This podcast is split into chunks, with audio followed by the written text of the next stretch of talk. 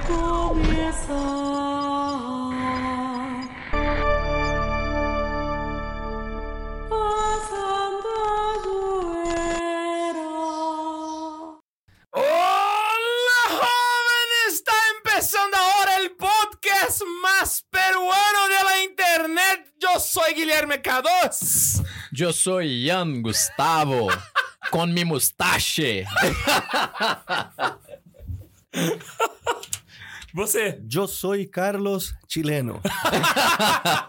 E hoje nós estamos iniciando mais um programa mais do que especial com a presença do chileno. Seja bem-vindo de novo, chileno. Obrigado. Não sei se você Beleza. sabe, mas o pessoal gosta muito de você. Os programas que você É? aparece faz Verdade. muito sucesso. Verdade? Inclusive, Então tá dica pra galera ó. Informação curiosa. O podcast sobre a, a, a Paixão, Paixão de, de Cristo, foi a mais ouvida do ano. Mesmo? Sem zoeira. que a única legal, parte sem legal. zoeira desse programa agora. Que que é Legal. isso? E muita gente comentou do, do chileno, falou, pô, chama o chileno mais vezes, tal. O chileno vai ser membro fixo toda quinta, tal. Dá não, dá não. Dá Mas não. comentaram mesmo. Foi, foi. Então a gente trouxe ele de novo, mas agora pra um programa que já tem muito tempo que a gente tá querendo fazer. Olha, às vezes a gente fica sabendo de pessoas que são notáveis. Só que por causa da audiência, elas acabam não, fi- não, sabe, não, não tendo muito espaço história delas, né? E eu falei, gente, eu não quero ser esse cara injusto. Eu tenho um programa, eu quero trazer aqui as pessoas que merecem a notoriedade que elas conquistaram ao longo da vida.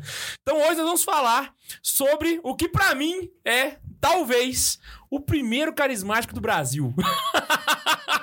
Se não é o primeiro, é um dos primeiros, um né? dos primeiros. Vamos falar sobre Padre Primitivo Baltazar.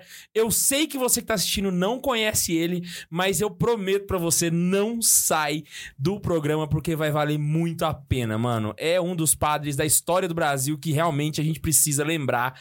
Porque, cara, vocês vão entender, vocês vão entender por que, que a gente fez um episódio só pra ele. E tem meses que a gente, tem anos que a gente tá prometendo Sim. esse episódio, né? É verdade. Quando vocês falaram de santos, falaram de pessoas... De, outros, de outros, outras pessoas notáveis, eu não pude estar aqui. Aham. Por causa de um compromisso, né?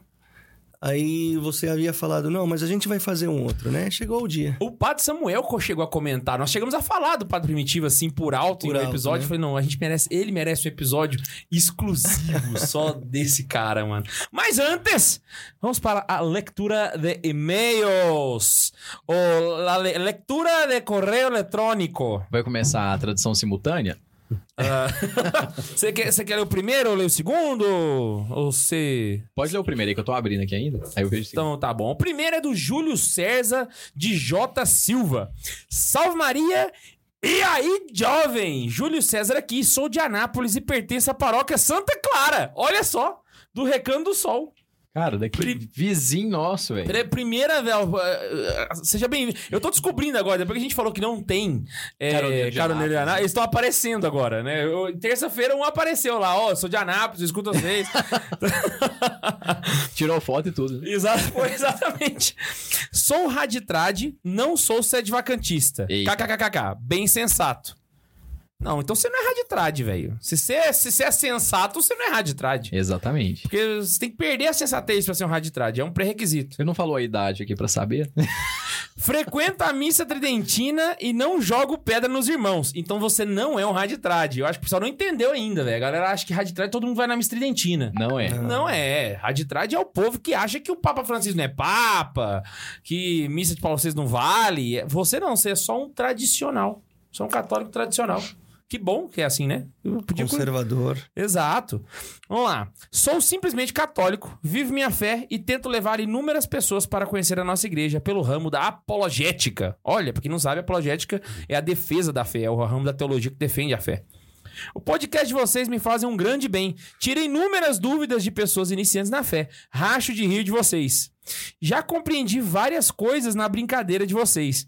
Enfim, Neiva, kkkk. O Max estava certo em relação ao ser aberto à vida. E Max, é bom o Neiva ficar esperto. Se ele continuar nesse pensamento aí, não vai achar mulher. Vai ficar beato. Nossa senhora. Eis minha pergunta. Teria como vocês abordarem a posição de Scott Ham sobre a existência do purgatório na Bíblia, segundo o purgatório Sheol e o inferno Guiena, e a posição da igreja na teologia dogmática ajudariam muitas pessoas. Valeu e santa noite. Caraca! Que sugestão, hein? Assim, né, você não quer que eu responda agora, né? Porque misericórdia. A única coisa que eu consigo... merece um episódio inteiro aí. Exato. Passou, né? É, e eu não vou saber responder agora de primeira também, não. Aí tá, tá pedindo muito. Teologia não é a minha área. A minha área é catequese, mas. tá beleza, tá beleza. Já, obrigado aí, Júlio, pelo e-mail. Foi fenomenal. E é isso. Vamos pro segundo e-mail? Seria o segundo e-mail pra nós? Vamos lá. Segundo e-mail, é, meu segundo e-mail. Lucas Pereira. Salve Maria. Salve, Maria. Sou Lucas Pereira de Toledo, no Paraná. Go- é, É, de Toledo é o nome dele ou ele é... existe uma não, cidade Toledo chamada. é a cidade. Ah, tem uma cidade chamada Toledo. É, ele é de Toledo, no, no Paraná, né? Ah, tá. Gostaria de agradecer pelos ensinamentos que vocês passam com o podcast. Realmente tenho aprendido muito com os podcasts e vídeos, além das várias risadas. É, cito em especial a Oração Bandeira, que me ajudou bastante em tempos difíceis. Também não posso deixar de falar sobre o evento em Cascavel, onde consegui ver o K2 pessoalmente e tirar aquela foto. Foi muito top. Ah, tô lembrado de você! Fenomenal! Fiquem com Deus e que viva Cristo Rei. PS, já marquei o Santa Carona no Insta. Muito bom, muito bom. O Lucas estava no evento do Gerados pela Imaculada. E aí ele foi um dos que conversou comigo lá. Foi, foi muito massa. Ô, Bundes, me disseram que o áudio tá muito estourado. É, eu... eu acabei de abaixar aqui, Ah, tá. beleza? E a gente acabou de receber um Super Pix, viu? Ah, recebeu. Apareceu na telinha? Apareceu Meu na Deus, telinha. Nossa, é novidade, hein? Vencemos na vida, velho. Não, hoje é o dia da alegria. Hoje é o dia da glória. Que que é isso, mano? Misericórdia. Até abri aqui pra me tentar ver como que é. Ah, antes da gente passar para Super Chat e Super Pix da Xuxa, eu tenho duas coisas pra falar. Primeiro, nós estamos aqui mais uma vez alimentados pelo pessoal do Cotinelli. Você que é de Anápolis e tá afim de tomar um café da manhã gostoso, comer um croissant daqueles de, de aeroporto, sabe? Aqueles croissant fenomenal, sabe? É no Acho que é melhor que de aeroporto. Esse é o melhor. Como Concordo outra vez? também. É o melhor croissant da, da Via Láctea. Tá, via- Hoje eu não vou poder comer porque eu estou de dieta. Eu vou emagrecer. Eu vou comer por Deus você, quiser. então. Vai- Ah, vai cagar. Deixa eu fazer Deus esse esforço quiser, é uma dois. coisa. Outra coisa é se você quiser. É, não, eu, eu quero. Agora depender de Deus fazer a parte dele. Mas a minha parte eu vou fazer agora. Vamos lá. Então, olha só, gente. Você que é de Anápolis, se você pesquisar por Cotinelli, com dois Cs, Co-C-C-I, Cotinelli, no iFood e pedir o seu. Seguinte. Temos presentes. Recebemos um presente de um caroneiro que chegou já tem, eu acho que uns 20 dias. Só que eu Ô, não louco, velho. Eu tava tão ansioso pra ver. não, e o pior é que assim, a Laís esquecia de trazer pro estúdio. E eu fiquei esse tempo todo sem abrir. Você pira? Eu tô de parabéns, não tô? Isso é uma virtude. viu? Não, eu não vi. Eu passei por ele todos os dias, 20 dias, e não abri o presente. Tô de parabéns, não tô? Ô, na moral, isso aí merece um super pixel. O K2 é o cara mais curioso que tem.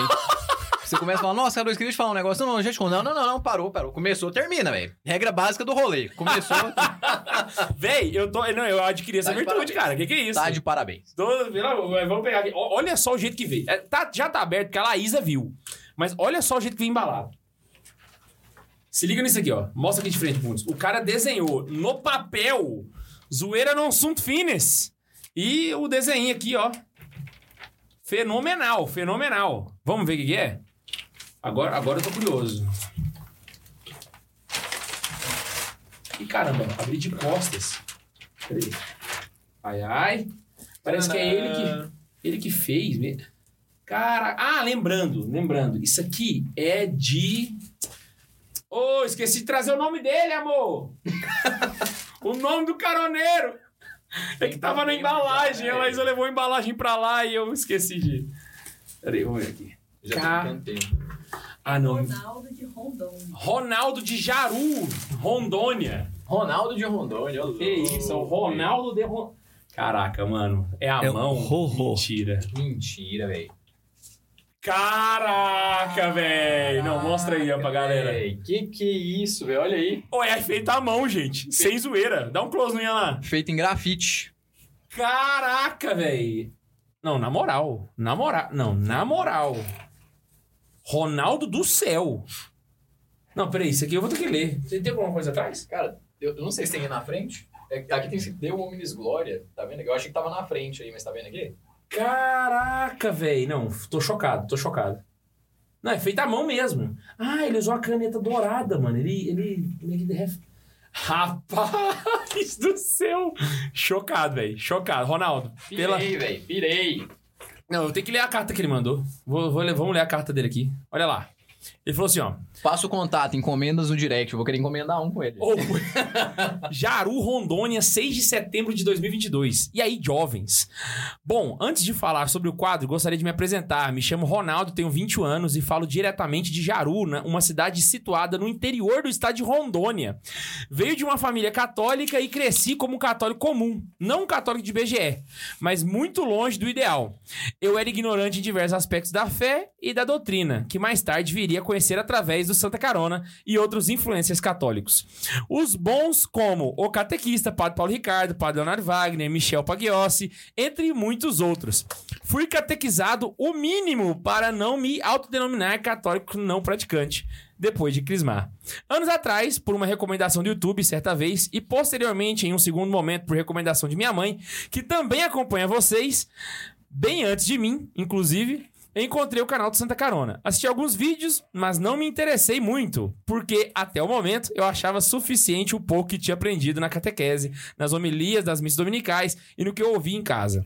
Para resumir a história, águas passaram desde aquele tempo, muitas vezes lamacenta, e chegamos em 2020, ano pandêmico caótico, na esperança de ser um recesso de 15 dias.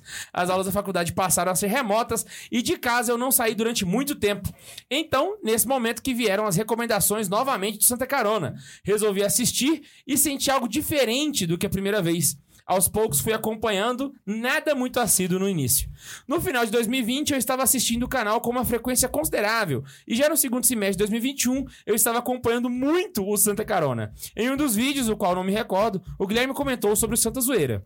Eu confesso que nunca me interessei no Santa Zoeira. Vi as thumbs dos episódios sem dar muita atenção, julgando que seria mais um podcast chato, semelhante a muitos nascidos durante a pandemia. Mas nesse dia resolvi, não sei porquê, assistir um episódio. A partir daí, escutei. Obrigado, Neiva, por lembrar dos ouvintes do Spotify. Durante semanas, os episódios salteados um antigo, um novo. Outro antigo, outro novo. Um atrás do outro. E foi por esse acaso que conheci vocês e não parei mais de acompanhar a cada sexta-feira o episódio do dia anterior. Porque estudo no período noturno e nunca consigo assistir ao vivo. Meados de fevereiro ou início de março de 2022, ainda escutando exaustivamente Santa Zoeira, resolvi, depois de, de ver alguns quadros que receberam, fazer mais um pra vocês. Exercendo um dos meus hobbies, o desenho. Putz, isso aqui é o hobby do cara. Tô chocado. Pra compor o cenário. O novo estúdio, acredito eu, estava ainda nos planos, sem previsão de execução. E assim eu fiz, inspirado nas diversas menções a São José Maria Escrivá e a grande presença dele e da obra nos canais. Terminei em abril, como vocês podem ver, mas fiquei enrolando muito pra enviar. Com um pouco de apego, eu admito. Mas enfim. Ficou muito bom, velho. Eu, eu entendo, eu entendo você. Eu acho que se eu tivesse desenhado isso, eu não tinha mandado, não. Ele gosta muito da gente, velho. eu, eu fiz pra mandar, mas não, ficou top demais. né? Mas enfim, tomei vergonha e enviei meses depois de finalizar. Pra não me estender, apenas agradeço e parabenizo pelo trabalho incrível que fazem. Apresentam a fé e a Santa Igreja de uma forma leve, divertida e livre de ideologias. Aprendo muito e me encanto cada dia mais pela Santa Igreja com vocês. São e serão responsáveis, acreditem se puder, pelo início da conversão de muitos jovens, que estes deixem de ser. Ou seja, deixe de ser jovens.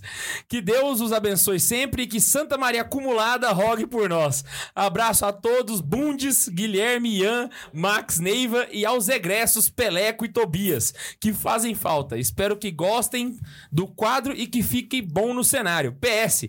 Cadê o Padre Samuel que prometeu aparecer? Também gostaria de saber. O Padre Samuel desapareceu da face da terra. Atenciosamente, Ronaldo Alves. Deus Ronaldo. Homem Glória. Ronaldo, você não tá assistindo, não, mas eu vou falar. Você é o melhor. Você é o melhor, Ronaldo. Cara, Você não tá assistindo, não, mas escute. Escute, Ronaldo. Você é o melhor. Eu tô chocado, eu tô chocado. Pode até ser e é. Você é o melhor. Não é que pode não ser, não. Você é o melhor. Cara, e um- o pior é que é o seguinte, mano, uma coisa que a gente comenta muito no off aqui É que é muito difícil ter imagem de São José Maria bonita. Essa é bonita. Essa, aqui. Cara, é muito difícil. Essa, uma essa é muito exceção, feia, Essa é velho. uma exceção. Essa é muito bonita, mano. Caraca, eu tô chocado. Eu acabei de chegar numa conclusão aqui que desenhar deve ser mais fácil do que esculpir, assim, Esculpir, para os né? detalhes, né? Porque, eu- é porque, tipo É. assim, o problema de São José Maria é porque é um santo recente, né? Então a gente tem foto, nitidez e tal. Aí faz uma imagem e fica meio zoada, assim, fica meio feio. Exato. Agora essa aqui, os detalhes são perfeitos aí. Não, e o pior que é, é, é que a galera não tá conseguindo ver em casa. Bundes, eu consigo mostrar. Não que seja mais fácil, tá? foco, Vou me foco retratar. tá aqui na câmera? Não sei. Podemos testar. Vamos lá, vira aí, vamos ver se tá, vamos ver se tá. Se liga aí, galera. Vou mostrar. Olha isso, velho. Olha isso. E mesmo assim não tá dando pra ver igual tá, tá aqui ao vivo, mano. Tá muito bonito. De verdade. Pirei. Ronaldo, ganhou meu coração. Vamos deixar aqui perto do estúdio, em algum lugar? Pode- Agora eu não sei onde colocar. Agora eu tô no sal. Ele é grande, né? É, agora não vai ter como. Não, vamos deixar. Vamos organizar pro próximo episódio. Vou deixar com a Laís Deixa aqui. na mesa aqui, não? Não, tô na live. Que aí ela guarda. Oh, é, deixa aquele deitado aqui de frente com o nosso. Dois. Ronaldo tá na live, viu? O Ronaldo tá na live? Tá na live. Ronaldo, um beijo pra você, mano. Na moral, na moral, ó.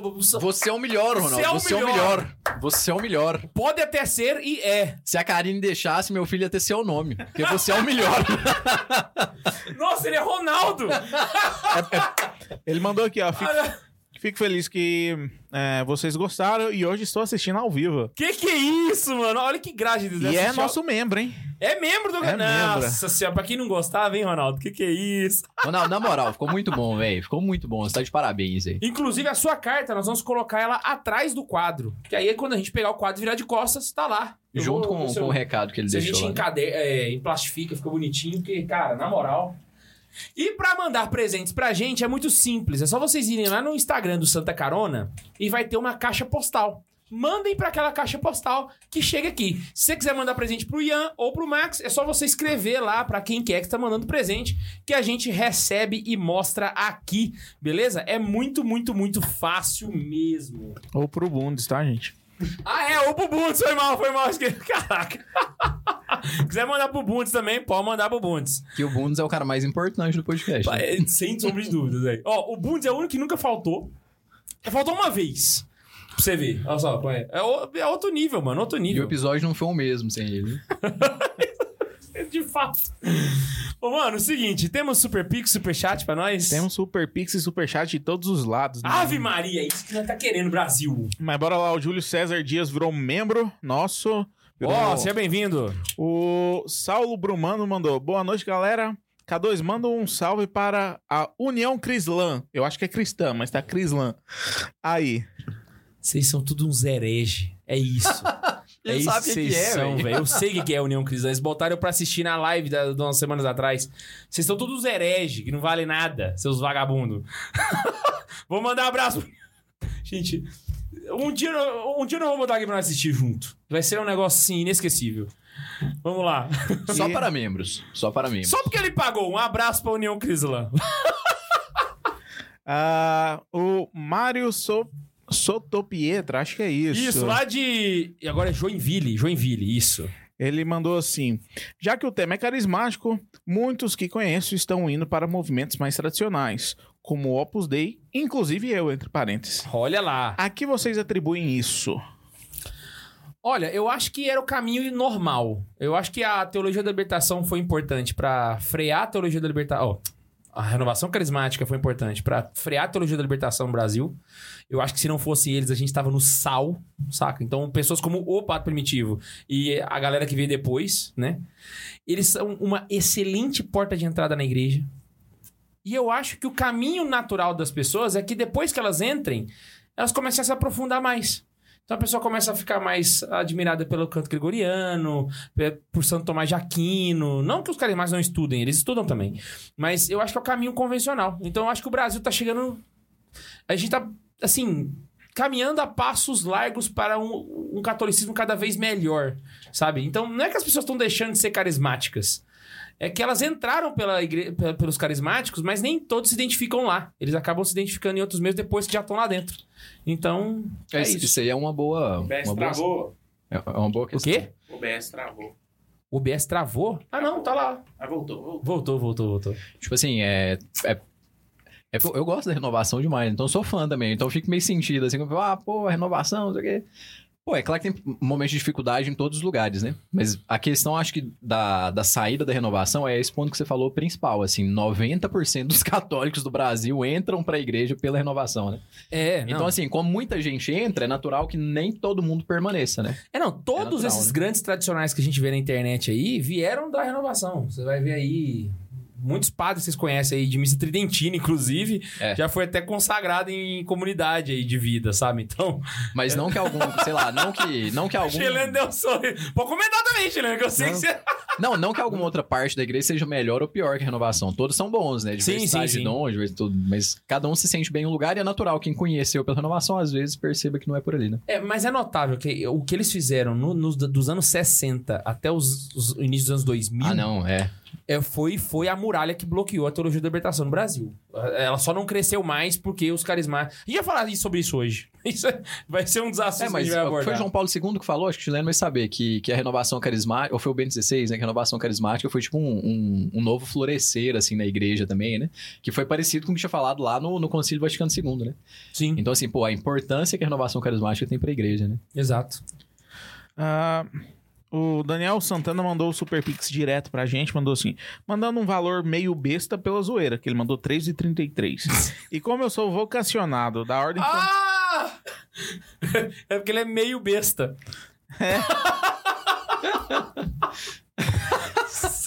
E como eu sou vocacionado da Ordem Franciscana Menor Caputina, eu ainda vou enviar um e-mail agregando ao episódio de São Francisco. Boa, boa. Fica Boa. guardando seu e-mail. E por último aqui, o Rafael Tomazinho mandou: Boa noite, estou viciado em sertanejo, rezem por mim. Boa noite, Nossa, chefinho. Tenho que rezar, viu? Que, que Deus te elimine, chefe. Tem que usar silício. ontem, na, na, na live que eu fiz ontem, eu tava fazendo uma análise catequético-teológica de Tempestade de Amor do Leandro Leonardo. Ah, não, Leandro Leonardo. Foi é mais razoável maravilhoso. Eu tava explicando sobre o sacramento do matrimônio com aquela música. E deu super certo. Se a letra for legal, tem nada não. A gente finalizou o superchat, mas é um pessoal aí que tem o tipo aí agora. né? Isso. Então, olha, você pode ajudar de duas formas, tá bom? Ah, você pode ajudar pelo superchat, mas se você ajudar pelo tipo aí, que é essa QR Code que tá aqui do lado, ó.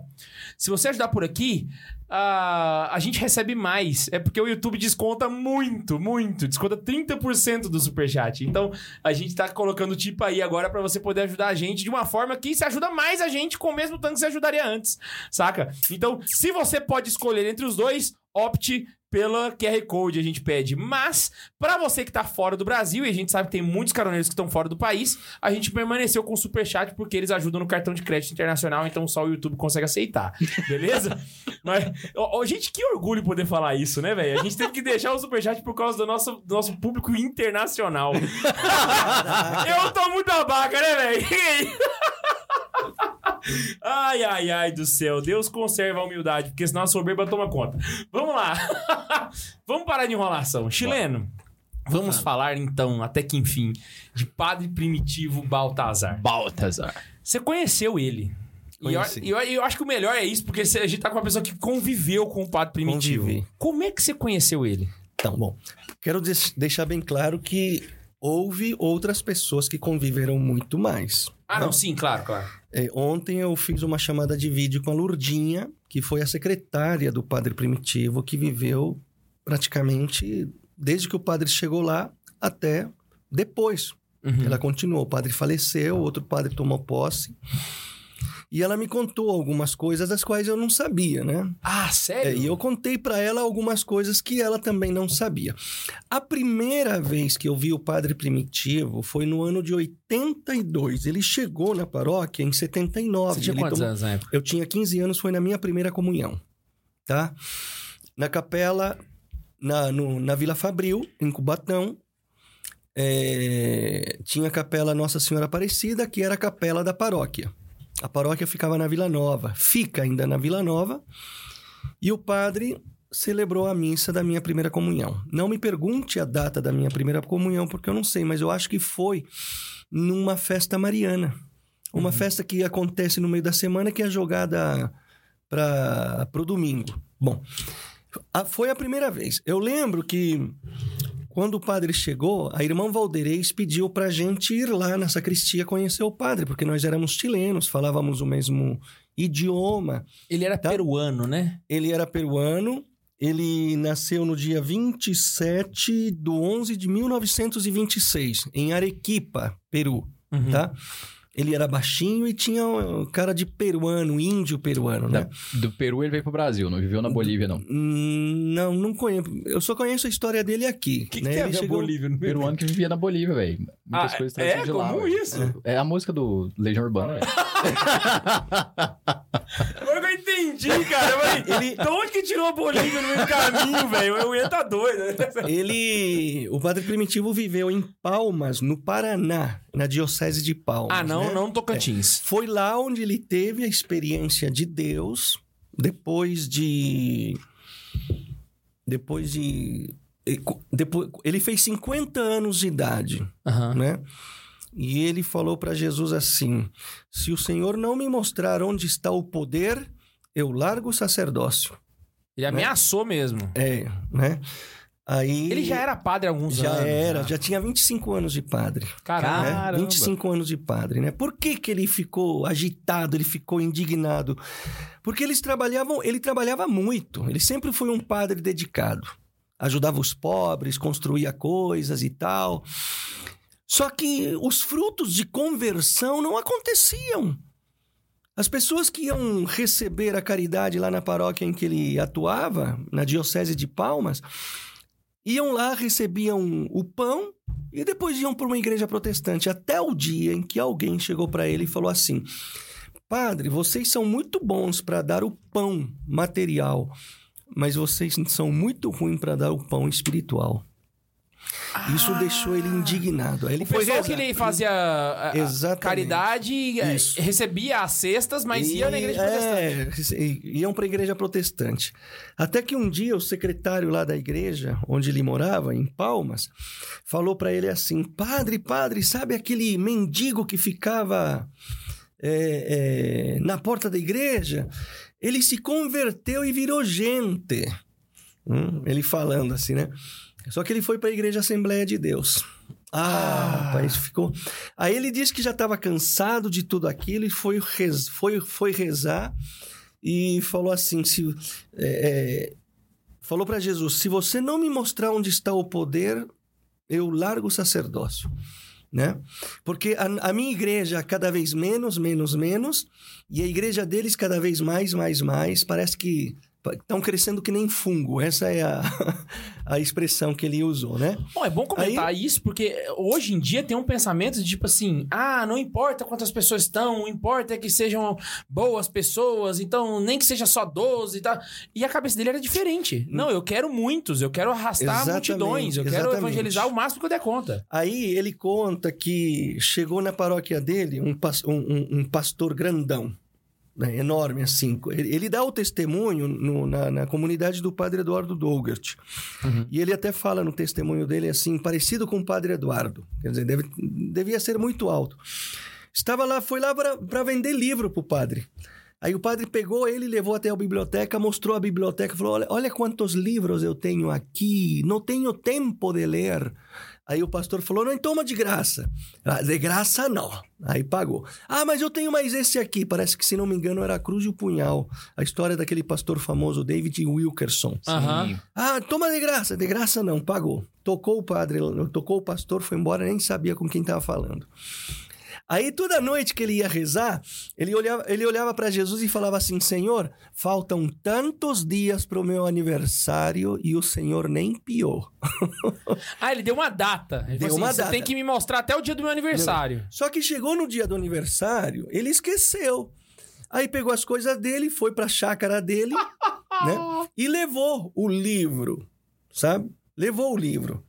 Quando ele diz que ele começou a ler aquele livro, foi o momento em que o Espírito Santo desceu nele, assim que ele falou. Ele diz assim: lendo o livro, eu descobri aonde estava o poder para levantar aleijados, recuperar bêbados, converter pecadores. Ele diz que ele passou a noite inteira chorando. E eu conheci uma mulher, ela está no meu, no, no meu WhatsApp, que era paroquiana dele, lá em. Palmas, chamada Maria Capone. Ela chegou a ir em Cubatão também, dar encontro, pregar. E ela me contou que aí foi a visão de uma outra pessoa, né? Sim. Que viveu com ele lá. Ela me contou que no dia que ele teve a experiência, no outro dia que ele teve a experiência, ele chegou na paróquia com os olhos inchados de tanto chorar, mas com uma alegria, dizendo para o pessoal: Menina, menina, eu descobri, eu descobri. Sabe? Ele diz que ele leu nesse livro, parece que foi num livro do Billy Graham. Billy Graham. Billy Graham. Ele deu a seguinte frase. O Billy Graham escrevia assim: Senhor, se um dia eu pregar o teu evangelho sem a unção do teu espírito, tira minha vida porque eu não presto para mais nada. E uma coisa interessante, ele, diz, ele teve primeiro a experiência pessoal com Jesus para depois ele conhecer a renovação. Então essa experiência dele não foi num retiro, não foi Não, com não, grupo de não, oração, não. nem nada. Não. Inspirado pelo Espírito, ele começou lá em Palmas fazer esse esse movimento movido, é, esse movimento inspirado pelo Espírito Santo, Ele sem sa- saber, ele, nem não sabia sabia que de isso era carismático, nada, nada. nada, nada, nada, não sabia nada. Ele mesmo falando testemunho, não sabia levantar as mãos, não sabia ba- bater palma, não sabia nada.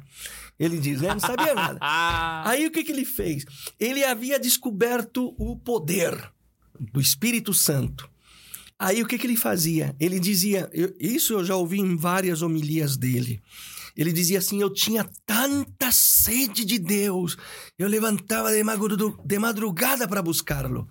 Aí ele dizia assim: Eu encontrei porque eu o busquei. Busque você também, você vai encontrá-lo. Sabe? Ele convencia a gente caramba! sabe? Ele tinha um, ele não tinha um português belo porque ele tinha, ele misturava português com espanhol, mas ele ele tinha um poder na palavra, sabe?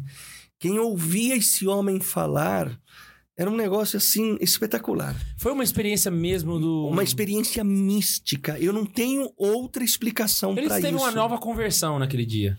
Você estava citando do- dois autores, você citou a Cruz do Espunhal do Wilkerson e citou o Billy Graham, que são duas referências protestantes, né? E muita gente co- comenta, né, a respeito disso, né? De que a renovação carismática, ela veio do protestantismo, ela tem influência protestante, o que dif- é, é um fato. Ela teve essa influência. Mas estudando mais a fundo, eu descobri um negócio que eu achei muito interessante. A, a, a primeira experiência carismática que teve na Igreja Católica, que foi nos Estados Unidos, foi através de uma pregação de um grupo metodista. E aí eles chamaram uns católicos para pregar, para ouvirem a pregação sobre o Espírito Santo. E aí eles foram lá, pregaram, os, os católicos tiveram a experiência no Espírito, ficaram felizes, né, e tal. Sentiram toda a unção e, e realmente tiveram um novo encontro, pessoal, com Jesus. Exatamente. E depois disso, os, os metodistas viraram pra eles e falaram assim: Nossa, que cá." maravilha! Então vem pra cá. Já que vocês aceitaram o Espírito Santo, agora aceita Jesus e vem pro, pra igreja metodista. E sabe o que eles disseram? Eles falaram: Se esse Espírito me tira da igreja, pois pode ficar com ele. Caraca! Aí sim, hein? Aí sim nasceu a renovação carismática. Então a renovação carismática ela tem essa experiência do Pentecostes com, com, com o Espírito Santo, mas ela não abraça o protestantismo, ela Não, continua eu, católica. olha, eu, Não. eu- olha, eu diria uma coisa interessante que esse pensamento veio agora, tá? Você falou assim que as pessoas dizem que a renovação carismática tem influência protestante. Eu diria o contrário. Eu acho que os protestantes têm uma influência católica, né? Porque tudo que eles têm de correto eles pegaram da Igreja Católica. Olha que. Eu me lembro do Perfeito, testemunho, perfeito. eu me lembro do testemunho do, do pregador do Papa, o Raniero Cantalamessa. Aham. que no início também ele foi muito duro com a renovação. Não sei se vocês tiveram a oportunidade de ouvir o testemunho do Raniero Não, Cantalamessa. não. Escutem que é fabuloso. Virou, virou cardeal agora, inclusive. Exatamente. E ele diz que quando ele, ele se sentia. Ele tinha um bloqueio com a renovação, mas ao mesmo tempo ele se sentia um pouco mexido e ele começou a estudar. Como é que os primeiros cristãos atuavam? Porque primeiro, os primeiros cristãos não tinham essa liturgia que nós temos hoje, né? Exato. A igreja não estava formada, ela estava Era uma nascendo coisa muito ali. espontânea e Exato. solta, né? Era- E ele descobre, gente, que os primeiros cristãos faziam muito parecido como o pessoal da renovação carismática fazia.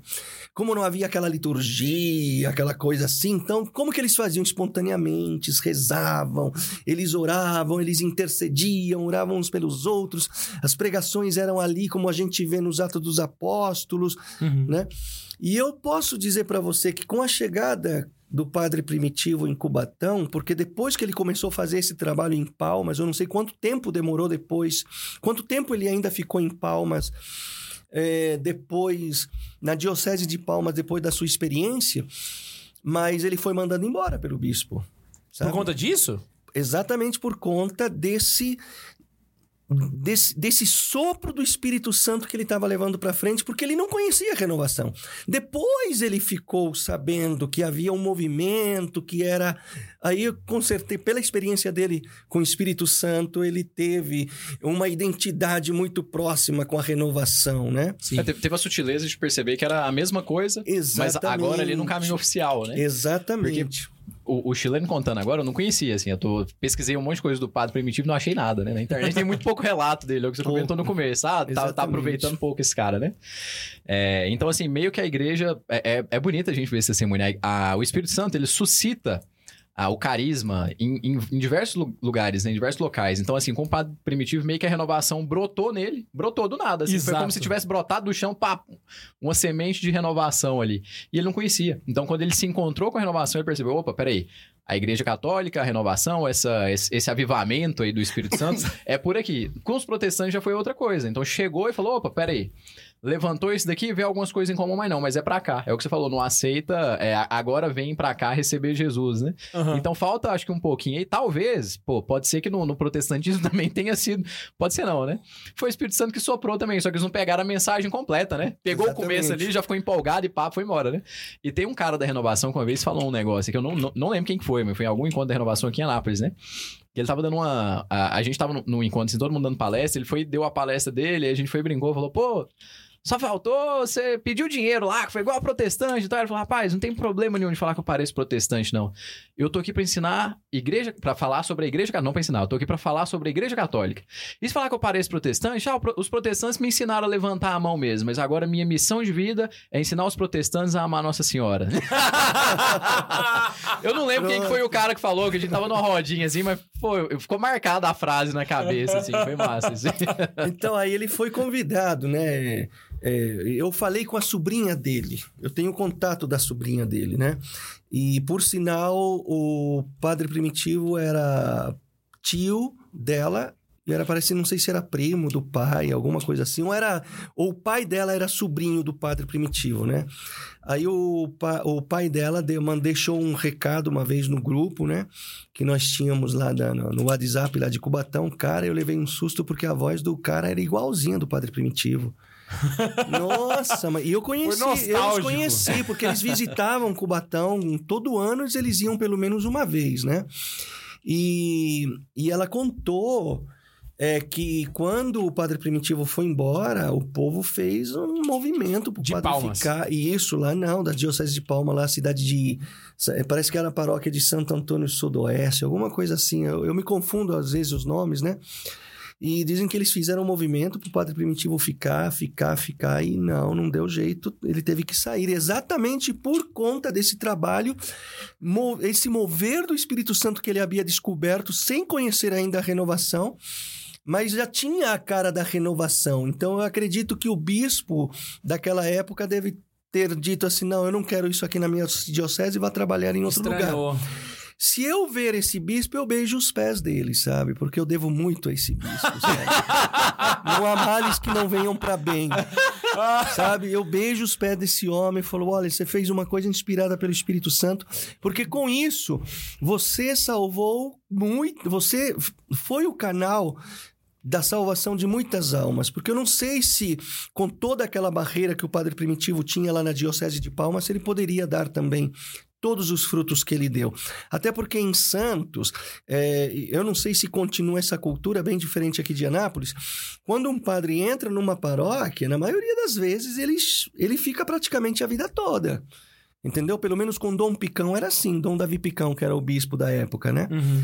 E e quando o padre primitivo chegou lá, nós tínhamos só a igreja pequena, né? Hoje a igreja pequena é um salão. Eu acho que deveriam tê-la reformado e deixado lá, sabe? E, naquela, e e eu me lembro, esse testemunho eu recebi do padre Oscar, porque quando o padre Primitivo chegou em Santos, na cidade de Santos, então o bispo mandava ele aqui e ali para celebrar a missa. Quando- assim que ele chegou de Palmas. É, né? O padre, o, o Dom, o Dom Davi Picão, ele recebeu o padre primitivo e aonde ele celebrava a missa, o negócio começava a encher. E o padre Oscar, que era daqui da diocese, Sim. hoje ele está em Santos, é meu padrinho de crisma, ele acompanhava o padre primitivo. Quando o padre primitivo foi para Cubatão, o padre Oscar foi lá também. Mas Ele o padre. Oscar não era padre. Não, não era padre, Não, não, era o padre Oscar ele veio pra cá pra fazer seminário. E aí ele se ordenou aqui em Ah, sim, Anápolis. entendi. É. Beleza. Aí, o padre Oscar me contou na época de seminário que quando ele celebrou lá uma das primeiras missas em Cubatão, né? Na igreja velhinha lá, pequenininha, o padre primitivo falou assim no final da missa: Nós temos que construir uma igreja maior para todo mundo louvar o Senhor. Aí o padre Oscar lá na central falou: Meu Deus do céu, pra quê? Só tem meia dúzia de velhinhas aqui que estão rezando terço. Ah, a igreja tava vazia e ele falou isso. Vazia, entendeu? Gente, em um ano, o primeiro encontro que ele fez, o primeiro encontro deu 300 jovens. O 300 jovens. E só ele pregava. Só ele O pregava. retiro inteiro. O retiro inteiro. E pra você ver, dizem, não sei se é verdade, dizem que até naquele momento o padre primitivo não tinha tido a experiência de receber um dom como o dom de línguas. Só que quando ele orava pelo batismo no Espírito Santo, as pessoas oravam em línguas. E, e ele, e ele nunca falava, ele não, não fazia assim como os carismáticos de hoje, né? Solta sua voz. Ele começava a orar Isso é e o povo Bom pessoal, pessoal poder entender que nessa época a renovação carismática não tinha estourado ainda. Não era uma coisa Não. comum, as pessoas não conheciam. Não. Saca? Então, tipo assim, a pessoa do nada começar a orar em línguas, assim, É. não é uma coisa que as pessoas estão acostumadas a Sabe, ver, aí, tá vindo na Se TV. estranha hoje, imagina 40 com- anos atrás. Exatamente. com. Imagina com- só assim, porque hoje você sabe, ah, você deve ter visto na televisão, na Canção Nova. Na, É, na época, nem Canção Nova não existia. Não, não existia, não. Entendeu? E, e o interessante é que, com o êxito do primeiro encontro, o que, que ele começou a fazer? Todo final de semana tinha encontro. Peraí, ele fazia um encontro todo fim de semana. Todo não era uma, uma reunião do grupo, não. Não, era encontro. Aí o que acontecia? O seminário 1, que é chamado aqui em Anápolis, lá chamava-se Primeira Experiência de Oração. Então, o meu seminário 1, tá?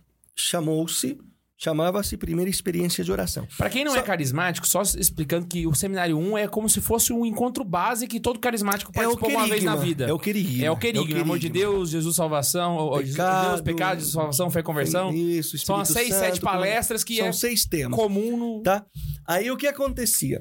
É, Uma vez um colega meu que também passou por lá, até antes de mim, falava assim, que o Padre Primitivo falava assim, vocês gostaram? É, gostamos. Então, semana que vem tem outro. Cada um traz um. Só que cada um trazia dois, três, cinco. A igreja lotava. A igreja lotava, entendeu? Lotava, lotava. E ele só ele sozinho dava as palestras, né? Que ainda não tinha nem, o pessoal não tinha sido formado, entendeu? Depois os jovens, né, que acompanhavam o padre, pediram pro padre falar assim, ensina a gente a pregar. Porque o, o povo ouvia o padre primitivo e falou: Não, eu quero pregar que nem esse homem. Aí o padre primitivo falou: Tá bom, eu vou ensinar. E ele ensinava, ele dava palestra na folha falava: Decora. Aí depois que o cara estudava a palestra, ele falava, prega. E tinha que pregar pra ele. Tinha que pregar pra ele. Tem uma Ah. foto aí que eu mandei depois. Tem como a gente ver algumas fotos? Pro Tem, pessoal tem, poder. tem, pra- até tem. pra ajudar o pessoal que tá imaginando aí, porque a gente tá contando uma porrada de história. E aí eu acho que é interessante a gente mostrar algumas imagens aqui pra eles. né? Aí o padre primitivo ensinava o pessoal e corrigia. Na medida em que. Aí é o padre primitivo, né? Essa, me Vai- parece que vai, é uma foto. Vai aparecer aqui na TV. Aí. Uma foto de. Esse é o padre primitivo, primitivo de terninho. Baltazar. Terninho, no estilo Parece padre É uma, é, uma, é uma foto possivelmente de passaporte, né? Da, naquela época, né? Aham. Passa pra frente aí A vou... experiência dele com Cristo foi em que ano, mais, mais ou menos? Cara, chute, eu chute. não... Foi... An... Bom, deve ter sido na- no início dos anos 70, né? Porque ele, ele tomou posse em Cubatão em 79, 79, né? Uhum, né? Então deve ter sido mais ou menos aí, sei. né? E, e o que me... E o que me aí, aí três santos, tá? João Paulo II, Primitivo, e o vigário do Padre Primitivo, que era o Padre Eládio, já faleceu, se não me engano, no ano passado, ou dois anos atrás.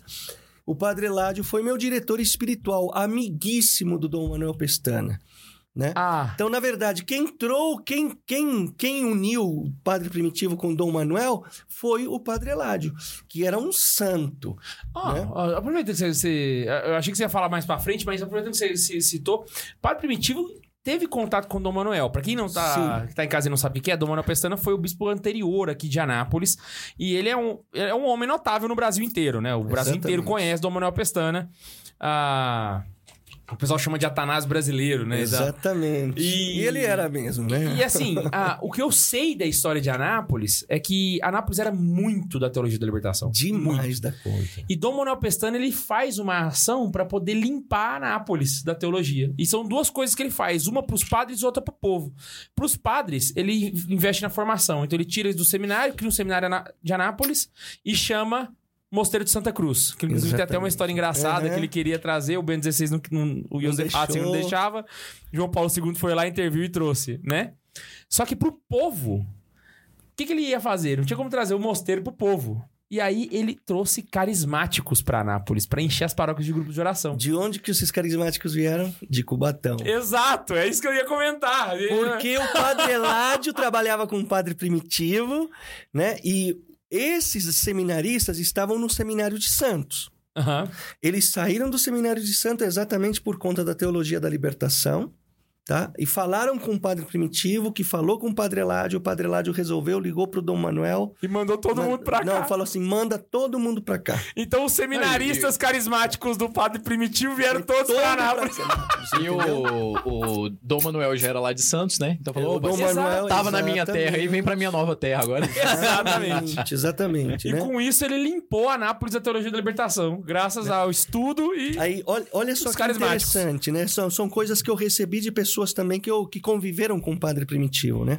Quando o Padre Primitivo chegou lá, não havia nada, né? A paróquia São Francisco de Assis era mais pobre da cidade, da diocese, o pessoal não frequentava, a região da paróquia estava cheio de centro espírita, de igrejas protestantes. Ele chegou, ele começou a evangelizar. O centro da evangelização do Padre Primitivo era pregar o amor de Deus no poder do Espírito Santo tá? Ele falou uma vez para mim, quando eu cheguei aqui, eu não falei de renovação, não falei nada disso. Eu fui falar anos depois. Eu pregava o amor de Deus e as pessoas aceitaram o amor de Deus e a igreja cresceu, sabe? Aí, como é que o povo começou a conhecer o Padre Primitivo? Porque não haviam mídias sociais naquela época. Hoje é muito fácil você fazer alguém famoso, né? Exato. É porque as pessoas que iam à igreja saíam falando uma para as outras: Olha, vai lá na igreja São Francisco, tem um padre santo agora. Tem um padre santo. Gente, era, era cada coisa. A Lurdinha me contou ontem, sabe? E o, e o Paulinho, que é um irmão meu de caminhada, até um pouco mais velho do que eu na caminhada, ele também me contou a mesma coisa. Quando o Padre Primitivo celebrava a missa, a igreja já estava lotada, cheia. Eu lembro, tinha, ficavam pessoas na rua, no outro lado da calçada, entendeu? Quando o Padre Primitivo entrava na procissão, gente, tinha gente que caía, possessa. Teve uma mulher, a Lourdinha falou, eu vi Ele não fazia nada, ele Não. só passava, passava, sabe? A mulher caiu, manifestou, ela saiu se arrastando que nem cobra, no meio daqueles bancos, tudo velho. Chegou lá na frente, na hora, o padre primitivo só olhou para a mulher e falou assim pro demônio: Você fica aí que eu tô mandando em nome de Jesus. Ficou aí o- a missa inteira, quietinha, quietinha, quietinha. Sabe? Depois que terminou a missa, levaram ela para a sacristia e fizeram a oração de libertação. Era desse jeito. Sabe? Gente, eu vi. Olha eu o vivi. zelo com a missa, velho. Eu vi. é, Capel, era assim, um outro padre sem discernimento ou que tá procurando fama, era a hora dele dar o show dele, É. saca? Não, a missa primeiro. Não, ele fala- Eu vou ele- celebrar a missa, você cala a boca quieta, eu vou celebrar a missa. Aí depois Até o demônio respeitou a missa. Não, ele falava, ele falava assim pro público, não deem, e- e- ele, ele quer audiência, não liga pra ele, não liga, não liga, vamos celebrar a missa, né? E era aquela missa. a missa do- cristocêntrico, Exatamente, católico, sabe? caraca. É, era, era, eram duas horas de missa, no mínimo, ninguém arredava o pé.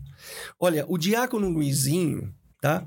Ele é fundador de uma comunidade chamada Pácio Domini, lá na Diocese de Santos, tá? O diácono Luizinho diz que ele me conheceu na juventude, só que eu não lembro dele. Mas ele diz: Não, eu conheci você. Tá bom, conheceu. né? Beleza. Aí uma vez ele me chamou para fazer uma live com ele. Aí eu fiz uma pregação e antes da pregação eu nós começamos a conversar e logicamente acabamos caindo no Padre Primitivo, porque o centro de espiritualidade da Diocese de Santos era Cubatão por causa da chegada do Padre Primitivo, por causa da evangelização do Padre Primitivo, né? E o, e o Luizinho, o diácono Luizinho, naquela época era jovem, bem jovem, ele estava se interessando pelas coisas de Deus, isso ele me falou, tá? E ele certa vez ele foi na missa. E ele falou assim, falou, ele falou assim para mim: "Chileno, ninguém me falou. Eu vi com os meus próprios olhos numa missa, porque quando a pessoa ia a primeira vez ia para ver o padre, né? Padre Santo, cheio do Espírito Curiosidade, É. quero ver quem que é esse Acabava vendo Jesus. entendeu? Não tinha essa, entendeu? Aí ela falou assim que o padre, depois da homilia, o padre tinha o hábito de fazer um momento de oração, né? Aí ele pega o microfone e fala assim: Jesus está, está curando um aleijado. Levanta em nome de Jesus. Aí todo mundo ficou ali, né? Cadê? Ninguém. O diácono Luizinho falou pra mim assim, chileno, na hora. Coisa de jovem, né, meu? Imaturo. Pensei na hora. Ah, o padre é muito bom mesmo, mas não é tudo isso que o pessoal fala, não. Diz que como ninguém se manifestou, o padre pegou o microfone na mão, foi lá na frente e falou: Jesus está dizendo que ele está curando uma pessoa aleijada, levanta em nome de Jesus. O Luizinho falou: chileno, eu olho para o meu lado esquerdo, um metro e meio. Eu não tinha visto porque a igreja estava lotada. Se estender o braço e esticar o tiquinho, você É. passa no cara. Entendeu? Um metro e meio. Uma mulher de cadeira de roda toda torta. Quando o padre primitivo ordenou pela segunda vez, eu vi. Ele parou, ele falou para mim, chileno, eu vi, ninguém me disse. Eu fiquei de olho na mulher, porque a mulher começou a desentortar, desentortar, desentortar. Desentortou e saiu andando. Caramba, mano. Cara, eu, eu vi, eu vivi o Pentecostes. Eu posso dizer para vocês que, por graça de Deus, eu vivi o que a renovação carismática tinha que ser em todos os lugares. Porque lá na paróquia, a renovação não era um movimento em separado, como acontece hoje nas paróquias. A renovação era realmente o mover do espírito dentro Era da uma paróquia. espiritualidade, ela não era uma pastoral, não, Não, era uma não, coisa não, fechadinha com Se escritório e tudo. Não, se você participava, por exemplo, do, do, de um encontro do ECC, tinha. Vamos dizer assim, tinha Espírito Santo. Sabe? Se você participava dos Vicentinos, tinha o Espírito Santo. Sabe? Porque o, o, o- centro da renovação é o batismo no Espírito Santo, é a experiência do batismo no Espírito Santo.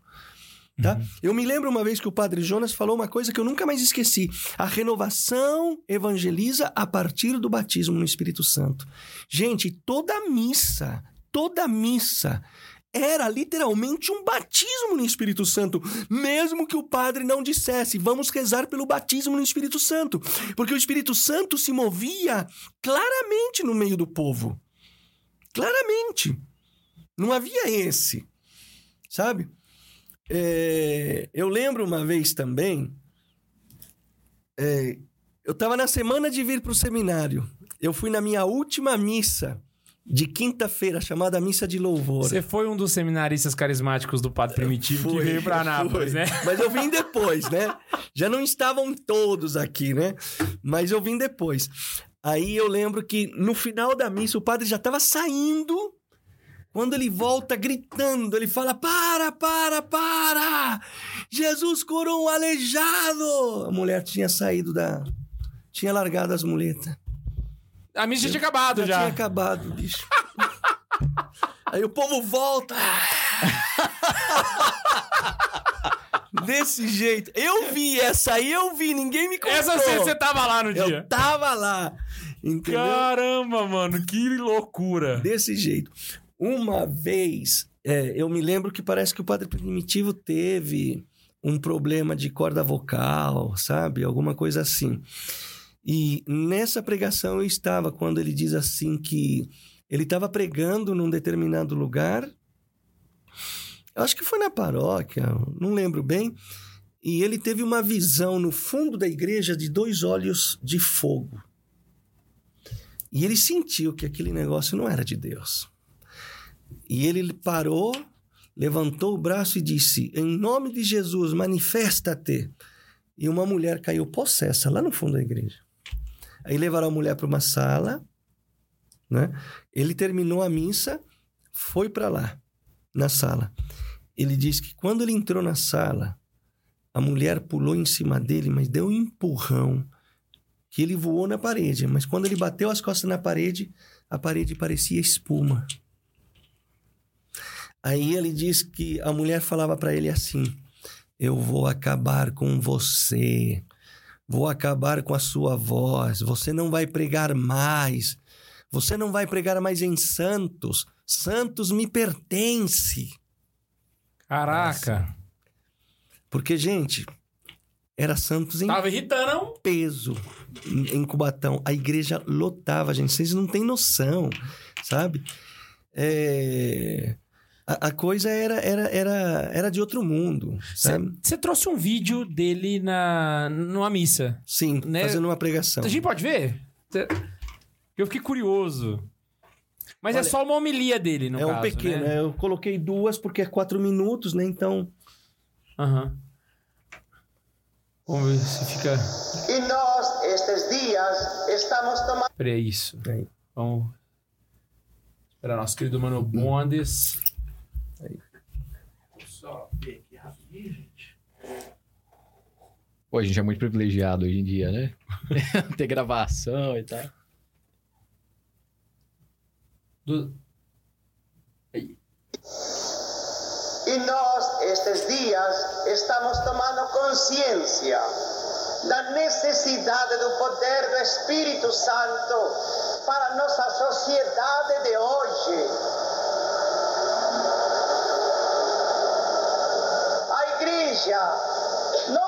Precisa necessariamente meter-se em movimentos políticos.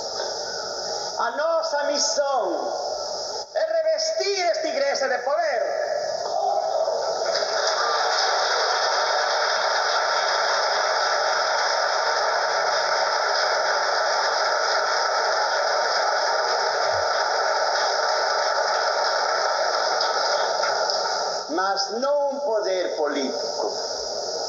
E sim do poder do Espírito Santo. É necessário que eles pensem que nós não viemos aqui à igreja para cerimônias nem ritos. Nós viemos aqui para revestir-nos de poder, a fim de realizar a missão que Deus confiou à igreja.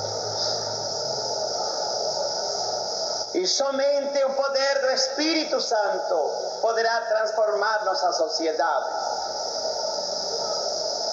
Só o poder do Espírito Santo poderá mudar os corações. E podia dar essa Só o homilia Espírito agora. Santo pode quebrantar os corações, pode transformar vidas. Só Espírito Santo pode fazer-nos renascer de novo.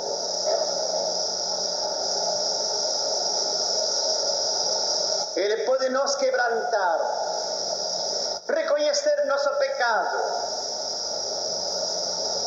dar-nos para vencer o pecado, porque não temos capacidade para vencer nós. Só a força e o poder do Espírito Santo. Se fracassamos constantemente no pecado, é porque não temos o poder do Espírito. Nós necessitamos poder para anunciar a Jesus Cristo a esta sociedade que vive desnorteada, que está buscando um líder, que está buscando alguém para seguir. Necesitamos Espírito Santo para apresentar um Cristo vivo, glorioso, ressuscitado. E Ele. nós, estes dias, Po- pode estamos Obrigado, Mateus. consciência Ah, e- e- ele- essa pregação ele fez agora? Foi em outubro? Quem Não, mas- dera, hein? Mas percebe, velho. Tanto que, que assim, ele, ele tava vindo ali, o chileno falou a questão da, da teologia da libertação que tava tomando a Diocese de Santos. né? Foi uma homilia voltada totalmente pra estrunchar Exato, cara. a teologia da libertação. Então, assim, ele fala tudo ali, né? Então fala, ó, se, a- se a gente não se conversa, se a gente não, não se livra do pecado, é porque a gente não tá pedindo pra Deus. E, e lá- e na teologia da libertação, além de falar da questão do pecado, fala da questão social, né? Pô, a pobreza tá a libertação e tal. Não, não, não, isso só vem por Deus, né? Caraca. Ele, ele volta toda. boa, e esse- ele, ele era, um ferrenho- né, era um crítico ferrenho da teologia da libertação. Ele saiu dos franciscanos, porque ele era franciscano, se ordenou como padre franciscano. Ele saiu do franciscanismo exatamente por causa da teologia da libertação. E além de criticar a teologia da libertação, vou falar aqui uma coisa que ele dizia sempre: ele, ele não tinha papas na língua, sabe? Ele não importava não agradar aos homens, ele tinha que agradar a Deus e pronto. Ele dizia, ele falava assim, a CNB bobo. a CNB bobo. 40 anos atrás, né? Tá? E, Meu Deus, olha, hum? eu vou te contar uma coisa. Essa Cê- pregação é uma das mais fraquinhas que eu já vi.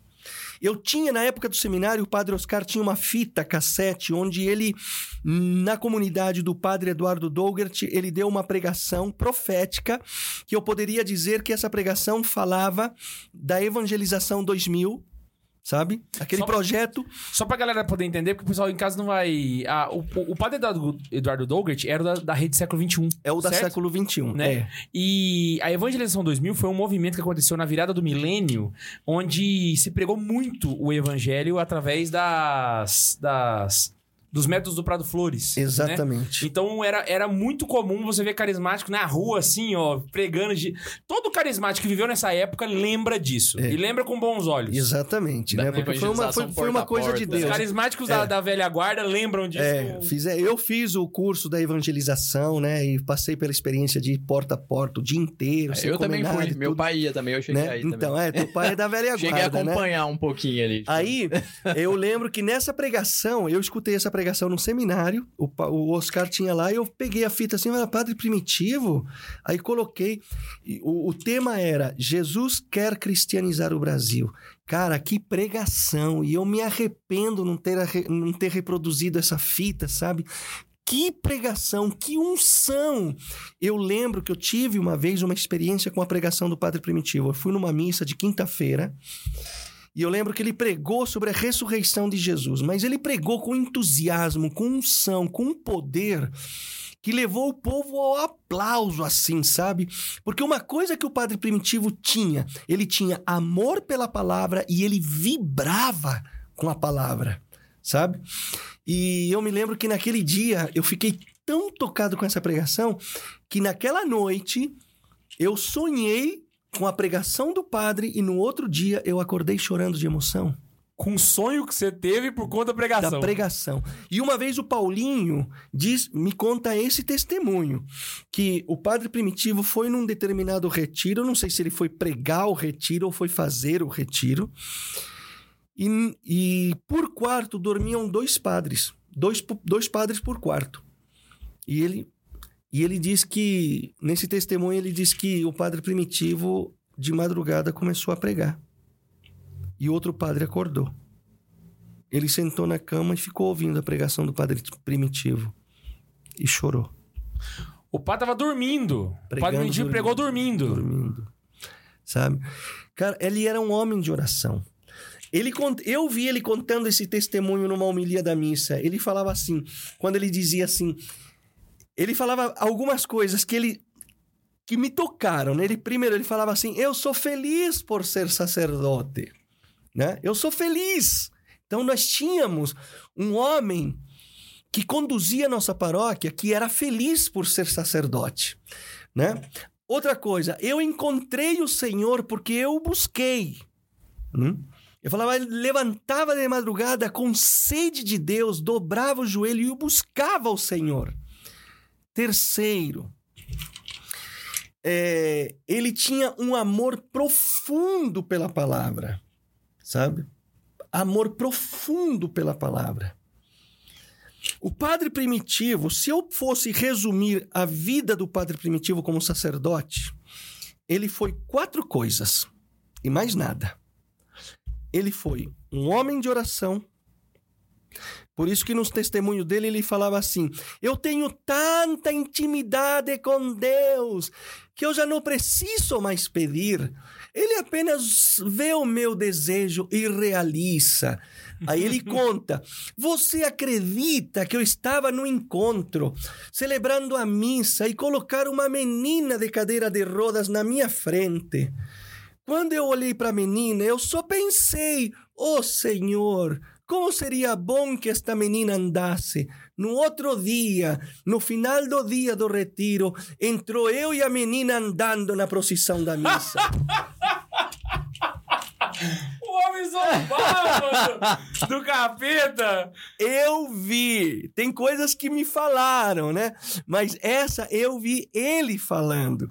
né? Então ele era um homem de oração, tá? Ele buscava. Ele era um homem de oração. Segundo, ele era um homem da palavra. Ele vibrava com a palavra, sabe? E ele não falava um português bom, porque ele tinha aquele sotaque, mas ele vibrava. Eu me lembro uma vez que eu fui confessar com ele, né? Eu não lembro que pecado que eu confessei, eu era jovem, eu não tinha nem ido pro seminário ainda. Aí ele olhou para mim e falou assim: "Você não, você nunca leu na palavra o que Jesus fez com a adúltera pecadora? Ele chegou nela e falou: Quem te condenou?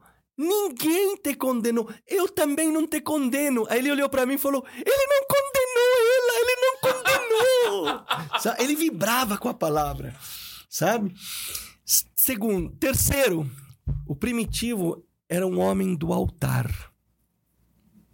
Ele era um homem do altar. Sabe? Eu, ele me contou isso. Ele falou, eu já era seminarista, né? Então eu tive privilégio de me aproximar mais, né? E, tal. e quando o seminarista da paróquia chegava, ele queria receber, né? Não importava a hora. A gente almoçava com ele, lanchava, tomava café. Toma café com o padre. É. Sabe? Aí ele, ele contou pra mim, falou assim: uma vez eu fui num convento re- re- eh, celebrar uma missa.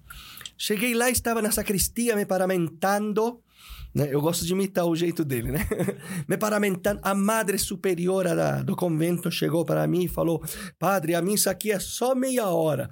Eu olhei para a coitada e disse: A senhora quer deixar o Espírito Santo agir? Aí ele olha pra mim e falou assim: a missa demorou duas horas.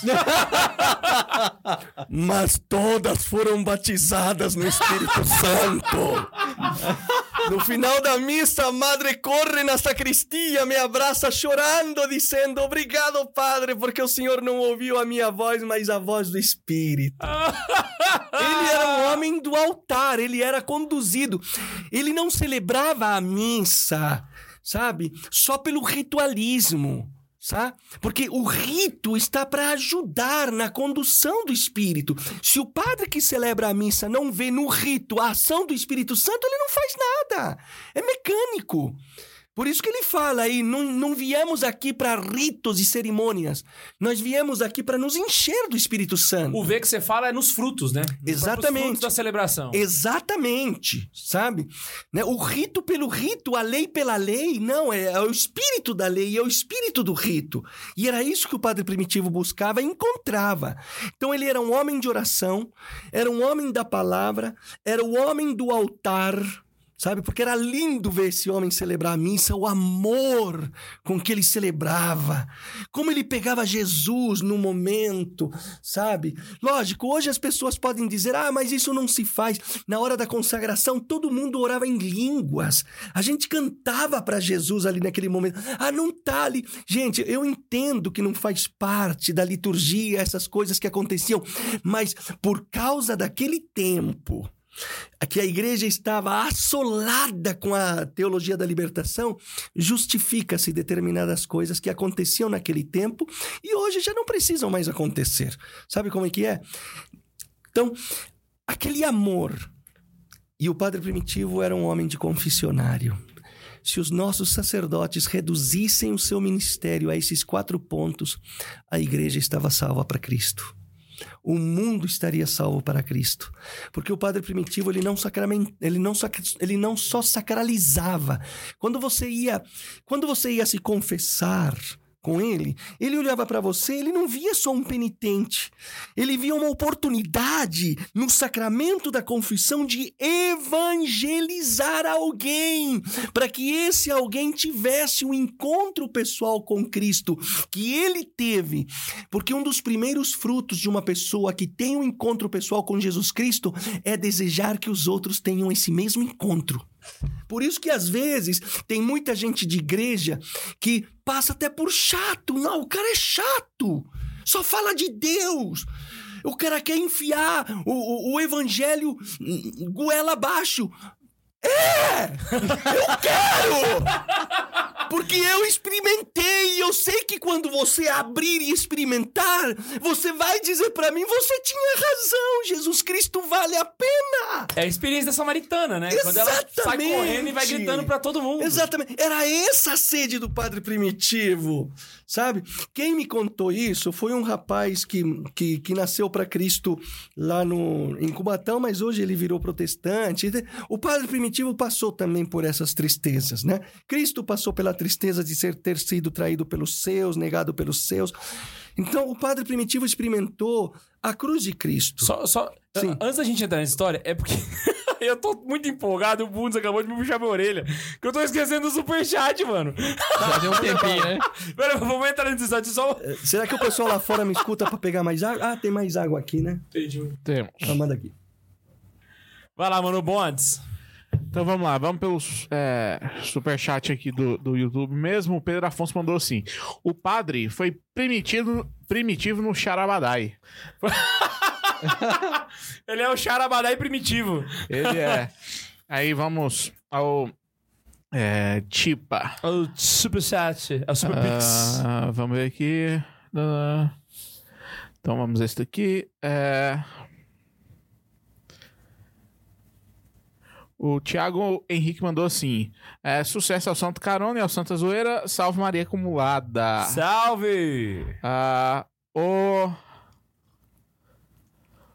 o Daniel dos Santos mandou: grande chileno, você é o melhor. Ah, deixa eu ver quem mais. O Gabriel Ferreira mandou. E aí, jovens? Amo o apostolado de vocês. Beijocas de São Gonçalo, Rio de Janeiro. Eita! E Eu tô achando maravilhoso esse negócio aparecer na tela, gente. Nossa, eu tô muito feliz. E o Rodolfo Ferreira mandou assim: contra os, mor- os modernistas da TL, nada melhor do que um padre primitivo. Nada melhor. É inevitável é, fazer trocadilho hoje. O padre que já era da União Tradismática antes de ser modinha. Ai. E isso é que é interessante, é porque em nenhum momento você percebe uma uma ação herética, né? Então Não. você sempre você vê o, o discurso dele tá sempre alinhado com o que a igreja fala. Né? Então é sempre o que a igreja falou primeiro para depois ele vir e falar, que é a ação do Espírito Santo. Exatamente. né? A ação do Espírito Santo, quando é do Espírito Santo, ela sempre vai estar de acordo com a igreja. Não vai Ele, ter como. ele era, ele era um cara místico. Ontem eu falei com a Lourdinha, eu falei pra ela assim: Lourdinha, quando eu era menino, eu ia lá pra paróquia, eu parava. Ela riu, sabe? E eu falava assim: eu parava pra ver o padre primitivo entrar na casa dele, porque tinha um corredor assim no fundo do. No fundo da igreja, né? Lá tava a, a secretaria, a igreja na frente. E num corredor, é, dava a porta da casa dele, que tinha uma escada, subia. Uhum. A casa dele era em cima. E eu, menino, né, inocente de tudo, né, adolescente, eu parava pra ver porque eu pensava assim, gente, Jesus só pode estar lá em cima. porque para um homem ser como ele é, não é possível. Ele vê Jesus, sabe? E eu tinha uma vontade de ir com ele, falar, padre, deixa eu ir lá com o Senhor. Deixa eu ver. Deixa eu ver. Olha, é, Você tava contando a história do, do cara que virou protestante? que então, saiu- aí. Hum, peraí. é, Foi um paroquiano dele. Ah, tá. Sim, sim, sim. Ele me contou eu- a, a seguinte história. Que certa vez, porque em, Guarujá, que também faz parte da Diocese de Santos, Uhum. é, tem a base aérea. E, de, e ele contou pra mim que certa vez um cara lá da base aérea, não sei, de patente alta, né, tenente, alguma coisa assim, foi, ver, foi conversar com o padre primitivo, porque, segundo ele, a mulher foi no encontro e voltou fanática, tá? Era... Voltou fanática, só queria rezar, só falava em Deus e eu queria saber que tipo de lavagem cerebral vocês fizeram na minha esposa. Aí o padre primitivo, com aquele amor, com aquela paciência, né? Era, era muito educado, é, levou o cara até a sala dele lá, né? E segundo esse irmão meu, que hoje é protestante, coitado, né? É, Diz que o padre primitivo passou lá quase três horas conversando com o cara, mostrando na palavra, né? A vida nova em Cristo e tal, evangelizando o cara. Diz que o cara chegou para ele e falou assim: Padre, do que o senhor me explicou, eu não entendi quase nada. Mas eu acho que eu vou deixar minha mulher vir aqui na sua paróquia, porque eu nunca fui tão bem atendido numa igreja como aqui, sabe? Só que agora eu tenho que ir porque eu tenho um compromisso. E o padre primitivo o acompanhou até a saída. Quando o cara se volta pro padre primitivo, o cara era grandão, vai cumprimentar para se despedir do padre. O padre não estende a mão para ele, o padre abre os braços e o abraça e o traz até aqui embaixo. E fala no ouvido dele assim: Jesus te ama. Diz que o cara cai em prantos na hora, cara. Mano, na moral. Na moral, cara. Levou de brinde o cara também. Uma bobeira. Certa vez, ele tava orando à noite, sabe? Essa Lourdinha com- é, confirmou. Certa vez ele tava orando à noite e, e o Espírito Santo falou para ele assim: Primitivo, liga pra polícia, estão roubando a igreja. Mentira, velho. Escuta, Aí eu pirei, aí eu pirei, Tá. cara. quando uma pessoa é uma pessoa de oração, o primeiro fruto é a escuta de Deus. O Espírito Santo não deixa você ser Deixa passar nada, né? O Espírito chocado. Santo ensina você a escutar o Senhor. Cara, eu Aí só. ele- Não, não, assim, eu só não duvido porque Atos dos Apóstolos é desse jeito. É. O Espírito Santo fala assim: vira na esquina, na segunda direita vai ter um queijinho. Aí você... o Espírito Santo fala assim com os apóstolos, mano. É desse jeito, pô. Falou com Felipe, aproxima-te desse cara. É, velho. Você chega na cidade, nunca. vira na esquina ali, vai ter uma padaria, vai ter um cara chamado Zé. Fala. Aí. Vai ter um aí diz, jumentinho ali. aí diz que ele levantou e apagou a luz da casa. Eles mora, ele morava, se não me engano, na igreja antiga, né? Ele apagou a luz da casa. Pegou o telefone e ligou pra polícia. E foi dormir. No outro dia, bem cedo, batem na porta da casa paroquial. Aí o padre primitivo abre. O senhor é o padre? Sim, sou o padre. Nós somos da polícia. Pede pra alguém pegar o- as aparelhagens de som que tá no carro, porque nós pegamos o ladrão em flagrante. Ah! Chileno. Chileno. Eu já ouvi umas histórias dele. Porque assim, ele. A, o paralítico andar e tal. é, eu já fiquei sabendo que ele chegou a ir em velórios e ressuscitar. É, pessoa- é- essa é, a, a Lurdinha diz que ela, ela não conhece essa história, mas eu vi ele contando essa história. Eu cheguei na missa atrasado, ele estava no meio da homilia e ele contou essa história. E a história é o seguinte: ele foi celebrar uma missa de bodas de não sei o que lá, de um casal de idosos. A família, boa parte da família estava lá. Quando ele estava perto já de, de começar a missa, ligaram para ele dizendo que a neta do casal de idosos estava, tinha falecido e já estava já até sendo velada, né? Naquela época, década de 80, 70, 80, não havia a comunicação tão rápida como é hoje, né? Sim. Hoje você manda Nem um WhatsApp, né? nem, É. não, então a coisa demorava. Nem telefone. É, assim. não, É. até o telefone era gente muito rica que tinha. Então, pra conseguir ligar né? pra um padre era. Isso, é. Aí diz que o padre, o padre primitivo, ele disse assim que ele foi num canto ali, rezou, rezou, falou, Senhor, tu sabes. Ele, né, ele sempre foi um homem muito submi- submisso à vontade de Deus, Uhum. sabe? Aí, diz que ele celebrou a missa. Na hora em que terminou a missa, ele pediu pro, pro pessoal aguardar. Ele foi lá na sacristia tirar os paramentos. Quando ele estava indo para conversar com a família, a secretária chega com os olhos bugalhados. Padre, padre, onde o senhor vai? Eu vou lá falar com a família. Não, não, não fala nada, não. Ligaram da cidade, a menina levantou do caixão. Do caixão.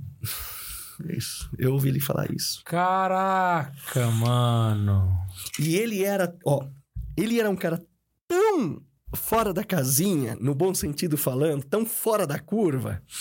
Ele estava na rua. Se ele sentisse que o Espírito Santo falava para ele assim: entra nessa casa, tem uma pessoa doente, eu vou curar, vai lá. Ele batia na casa e falava exatamente o que o Espírito Santo havia mandado. Ele não, ele não poupava a palavra. Eu estava aqui passando, o Espírito Santo me disse que tem uma pessoa doente, que eu tenho que curar e ele vai curar. Com isso, ele convertia a família inteira, porque a família via. A família estava lá, estava vendo. Não era uma coisa assim. Não era uma coisa assim, né? Ah, eu vou rezar por você daqui uma semana. Era uma fé prática, né? Exatamente. A Lurdinha me contou a, a, a história do, do, do vitral, porque no, no, no presbitério aí tem um altar, tem, os, a, a- tem a, a- a- o sacrário e em cima tem um vitral enorme do Espírito Santo. Uhum. Quando eles foram comprar o vitral, eles não tinham dinheiro. Aí diz, a Lurdinha diz que o padre primitivo falou que ele foi no banco da misericórdia. Foi falar com igual, Jesus. Igual o Padre Pio. É. Nossa Senhora abrindo as carteiras. É. Aí ele diz assim, ele falou, ele fala, pra- falou para Lourdinha mais ou menos assim, se me lembro bem. É, Lourdinha, não sei em quem, não, ele não chamava Lourdinha, chamava ela de menina, menina. Não sei quem é mais louco, ou eu ou Jesus, né? É, eu não tenho dinheiro para comprar, eu comprei. Jesus mandou comprar, também não tem dinheiro, não sei. Ele que se vire. No dia de pagar, gente, no dia de pagar, chega uma mulher lá querendo dar o dízimo de uma herança que ele tinha, que ela tinha recebido do marido, que o marido tinha fale- falecido, ela era viúva. Ela recebeu, Lourdinha, eu quero pagar o, o dízimo desta herança que eu recebi do meu marido, mas desconta aí direitinho, tudo. Quando ela fez a conta, era exatamente o valor que precisava para pagar o vitral. Gente do céu. Isso era uma coisa assim que já tava ficando comum já, então, na... É, era um negócio. É uma, um- uma fé prática, uma fé eh, literalmente abandonada, uma fé Obediente. obediente, submissa. Entendeu? Ou- É assim, a gente sabe a árvore pelos frutos, né? E você falou que tinham muitos seminaristas. Co- como é que era isso lá dentro? Porque como você acabou sendo um seminarista, deve ter convivido com outros seminaristas que vieram do Padre Primitivo e tal. Exatamente. Co- Como é que era isso? Tipo assim, lá dentro, de, de essa, essa, eh, essa surgimento de vocações lá dentro. Então, tudo fruto do ministério do padre, né? Logicamente que o seminário, quem vai para o seminário vai para para aprofundar sua vocação e discernir se é realmente, Aham. né? E a maioria do, do, do, do pessoal que foi, foi é, ali movido pelo testemunho do padre, né? Tipo assim, ué, eu quero ser como Quer ele, ser como ele, né? Entendeu? Eu quero ser um homem como ele. um E, se- homem- e se parar pra pensar, talvez ele deve ter, sofrido algum tipo de retaliação na diocese por ter mandado o pessoal pra Anápolis. né? Ah, sofreu. Quando Dom Davi Picão ficou sabendo, né?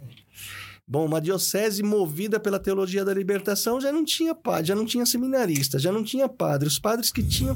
Eu me lembro uma vez que o padre primitivo, na novena de Pentecostes, né, ele fazia uma novena de Pentecostes, missa todos os dias, né? A novena Aham. era missa, né? Aí ele convidava comunidades de fora para tocar e tal, né? Aí ele falou assim: venha um tal dia, porque tal dia virá a comunidade de São Benedito, né? Do Padre Paulo. Aí todo mundo, é, o Padre Paulo era um cara que um padre já de uma certa idade que tinha se convertido, né? É, é, é, é, aí ele falava assim: Ô Padre Paulo! Eu lembro que ele colocava. Foi o único pa- padre que aceitou Jesus na diocese.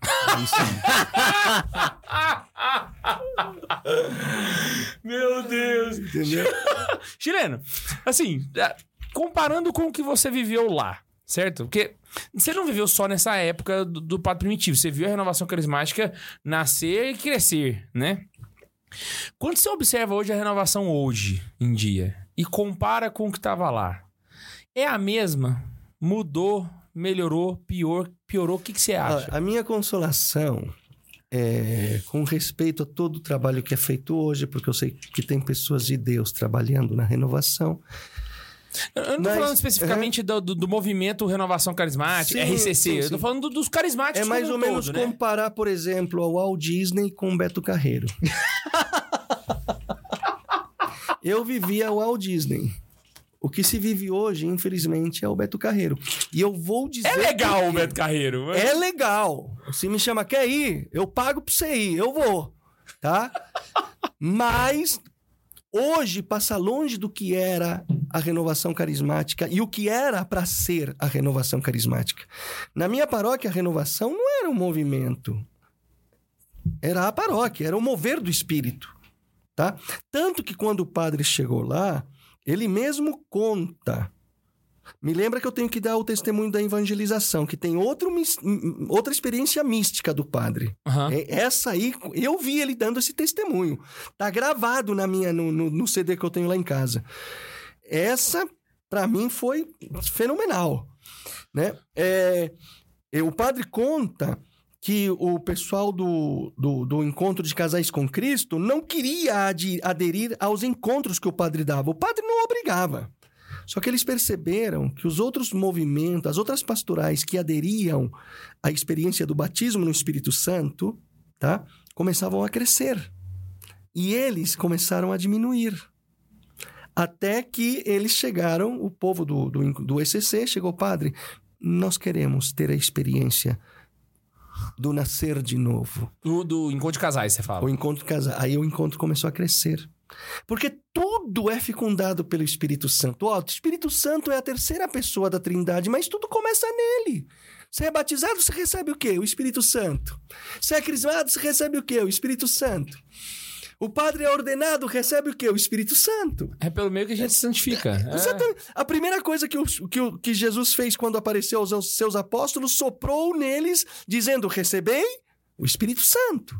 Tudo começa no Espírito Santo, apesar dele ser a terceira pessoa, né?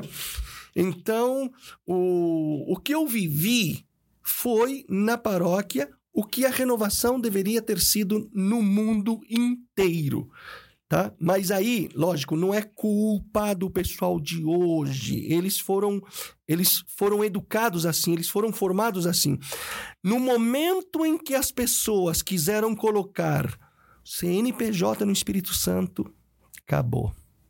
No momento em que a renovação começou a querer ser como as outras pastorais, a ter secretaria, a ter sede, a ter isso e a ter aquilo, morreu. Foi a- eu, eu tenho uma tese que eu ainda estou preparando. Não sei se eu vou pregar isso, mas eu vou deixar escrito, como tenho muitas coisas escritas em vários, vários cadernos e agendas. Você lembra quando Saul foi escolhido rei de Israel? Aham. Você lembra por que, que Deus permitiu que o profeta ungisse um rei para Israel? Porque Israel queria ser como as outras nações. No momento em que a renovação quis ser como os outros movimentos, se tornou o Israel que está aí até hoje. Você tá entendendo? assim. Você tá entendendo? A renovação não era para ser um movimento. Na minha época, eu vi o padre Jonas, o padre Eduardo, o padre Luiz Gambarini, padre Primitivo, o padre Alírio e todos os padres dizendo: renovação não é movimento. Ela é o movimento do espírito na igreja. Mas aí, os que vieram depois quiseram ser como Israel na época. Queremos ser como as outras nações. As outras nações têm rei. Então nós queremos um rei. Tanto que Deus fala para o profeta, diz assim: não é que eles querem um rei, eles não querem que eu governe sobre eles. Então dá um rei para eles, dá um rei. Daí para frente Israel nunca mais foi a mesma. No momento em que colocaram CNPJ no Espírito Santo, fizeram dela um movimento, a renovação nunca mais foi a mesma. Nunca mais. E nunca mais será. Você vê os grupos de hoje da renovação. Aqui, ó, punhadinho de gente. E não era para ser assim, porque o Espírito Santo, ele não tem limites. Ele não tem limites. E eu vi isso dentro da minha paróquia.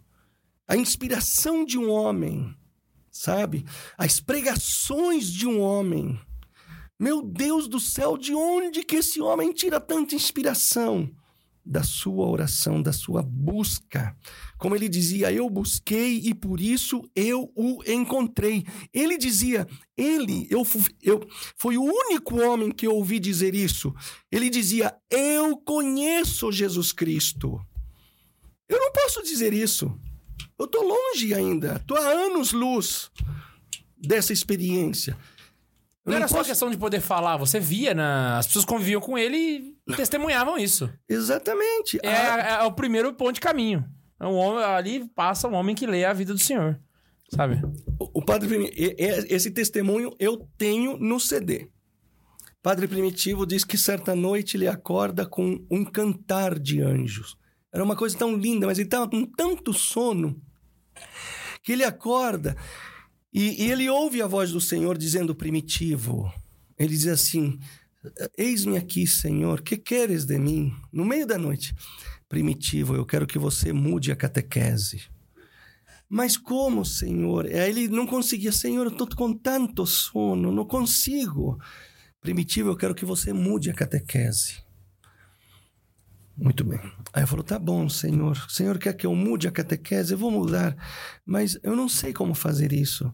Primitivo, muda a catequese. Tá bom, Senhor. O, o Senhor me dá o material para isso. Aí voltou a dormir.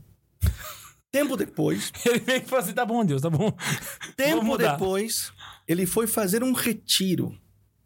Não sei se foi na casa em Campinas, em Taici, é uma casa famosa que a renovação usava muito naquela época para fazer retiros. Diz que num- numa manhã do retiro, ele estava andando no corredor quando chega um outro sacerdote ao retiro atrasado. Sacerdote de outro país, alto, grande, forte, vinha com duas malas ele se apressou e ajudou o sacerdote, me permite? né? Aí foi com o sacerdote até o quarto. Ele disse: Eu nunca vi esse sacerdote na minha vida. Quando eu deixo as- a mala no quarto dele e eu vou saindo do quarto, ele me chama para trás e diz: Padre, padre, calma. Ele pega a mala, abre a mala, pega um montão de livros e fala para mim: Padre, aqui estão seus livros para sua nova catequese. Ah! B. Entregou o negócio pronto pra ele. A partir daí, a evangelização começou, ó. Subiu. Sabe? Subiu. E uma coisa que ele pedia, porque ele, ele sabia ler os, os sinais dos tempos, aquilo que Jesus fala no Evangelho. Né? Vocês, se faz sol, vocês sabem que vai tal coisa. Se faz vento, vocês sabem. E vocês não conseguem saber os, ver os sinais dos tempos. Padre Primitivo conseguia ver os sinais dos tempos, sabe? Então, o que, que ele pedia para os seu, seus catequistas? Ele falava assim: preguem o amor de Deus. Não falem de igreja, não falem de padre, não falem. Preguem o amor de Deus. Ele tinha um objetivo com isso. Não era excluir a igreja. Ele não queria nem que falasse de Bíblia. sabe? Porque tinha gente que, por causa dos protestantes, não gostava. Não era porque ele queria excluir, ele queria que o centro da pregação fosse Jesus Cristo. Meu É um- Deus. o início de uma pregação querigmática. Exatamente. A catequete, a catequete Se é no você- segundo momento. Se você ler os Atos dos Apóstolos, as pregações dos apóstolos, o protagonista, o centro das pregações desses homens eram Jesus, Cri- era Jesus Cristo. Então o padre primitivo não estava pedindo para que não se falasse disso, disso e daquilo como exclusão. Ele queria incluir, colocar Jesus no centro. Porque ele dizia, a partir do momento em que a pessoa conhece, experimenta o amor de Deus, tudo muda. Tudo muda. Sabe? Eu lembro, gente, na minha primeira comunhão, quando eu experimentei aquele, aquele amor, aquela paz que me fez Seu encontro chorar pessoal foi na primeira comunhão. na primeira Na comunhão. primeira vez que você viu ele. A primeira vez que eu vi o Padre Primitivo, sabe? Eu lembro como se fosse hoje. Eu estava saindo da igreja, o pessoal cumprimentando a gente e tal. Duas coisas que me tocaram. Primeiro, as- o- quando a Sarinha, que faleceu já o ano retrasado, se não me engano, ela era catequista, ela foi me cumprimentar. Ela olhou para mim e falou assim: Ê, chileninho, chorou, hein? Ela me viu chorando. Anos depois, eu já morava aqui, eu fui de férias para Cubatão, para Santos, fui em Cubatão, pediram para eu fazer uma pregação no grupo de oração lá da, da minha capela. E a Sarinha estava lá. E eu abordei a minha experiência pessoal com Jesus naquela pregação e perguntei para Sarinha se ela lembrava que ela tinha me cumprimentado daquele jeito. Ela falou que lembrava. Eu falei para ela assim, Sarinha, no momento da minha primeira comunhão, quando você me viu chorando, você estava vendo o exato momento em que Deus mudava a minha vida para sempre. E quando eu saí da capela, eu olhei para o céu e ali eu fiz aquilo que eu chamo da minha primeira oração. Eu olhei para o céu e falei assim: Jesus, eu nunca mais quero pecar. Gente, quem me convenceu de que uma experiência pela qual eu passei com o Espírito Santo, o encontro pessoal com Jesus, eu não poderia mais conjugar o pecado na minha vida.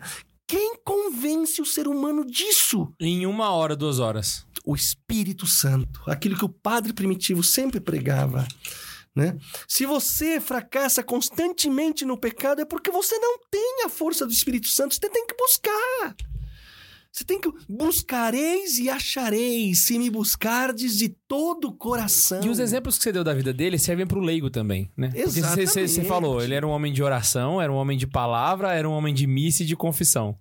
O leigo pode ver a mesma coisa, só que do lado do leigo, né? Você tem que rezar, você tem que ler a palavra, você tem que ir na A missa, você tem que se confessar. Exato. Então, o, o que, o- a, regra que vale pro sacerdote também vale, pro para fiel. o meu. Exatamente, sabe? cada um no seu papel, mas vale As pro- quatro coisas valem do mesmo. Ou seja, você tem sido um católico que você é visto na missa, você é visto no confessionário, assim como você gostaria que o seu padre tivesse também, né? Então, do mesmo jeito que a gente vê o zelo de um sacerdote pelo sacerdócio na maneira como ele trata o altar e o confessionário, a gente pode ver também o zelo que um leigo tem pela Santa Igreja, no zelo que ele tem pela Santa Missa e pelo confessionário. Se ele tá lá sempre, se ele tá, sabe? Movido pelo testemunho do Padre Primitivo e também de outros padres que depois passaram na minha vida, eu tenho, eu anotei, eu até depois vou colocar no Instagram também, vou, vou, post- vou jogar aí na- na- na- nos grupos de WhatsApp.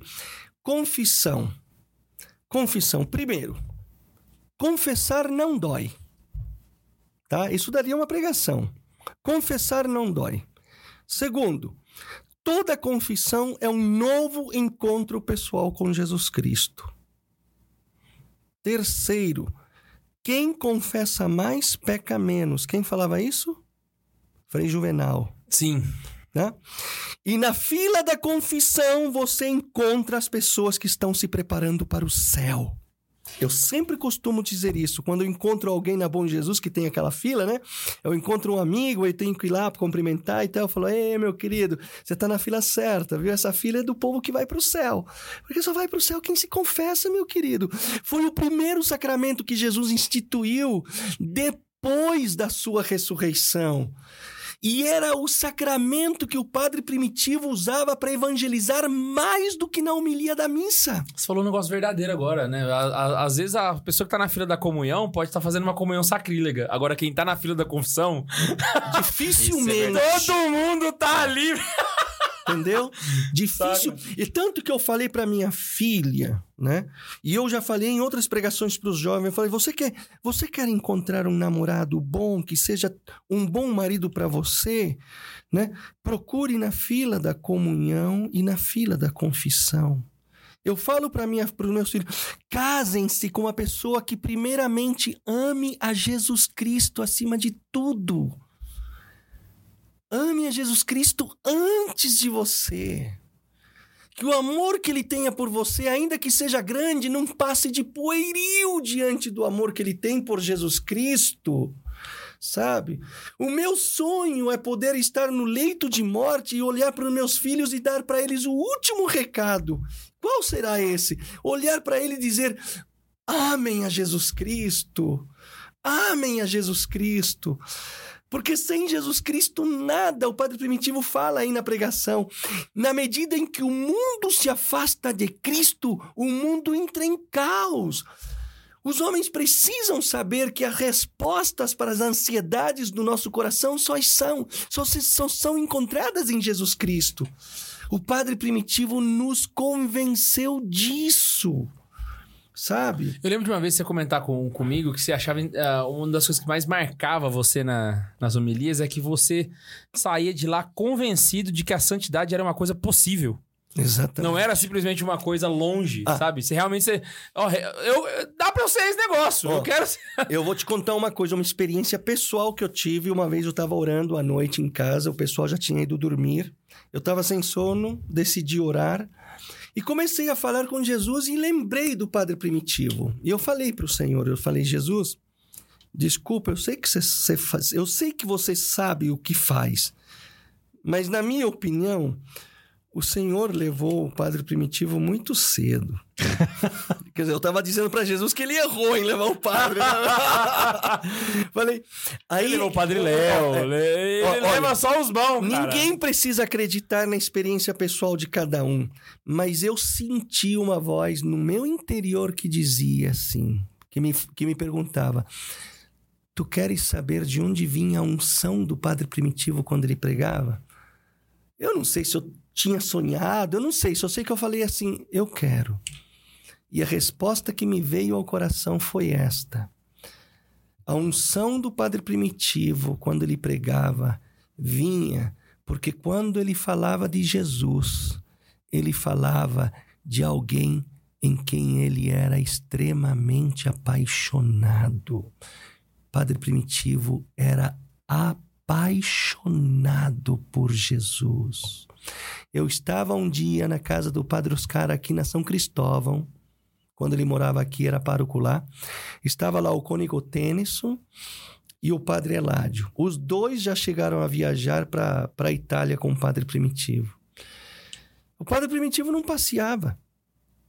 Sabe o que o Padre Primitivo fazia? Pegava a Bíblia e ia ler. Passava o dia inteiro lendo a palavra e orando. Essa era a sua viagem. Era um custo tirar aquele homem, sabe? Ele dizia assim. Aí o Padre Eládio, o Padre Eládio, que conheceu o Padre Primitivo, né, bem de perto, até muito mais do que nós, ele, diz, ele terminou a conversa dizendo assim: o Primitivo amava Jesus Cristo.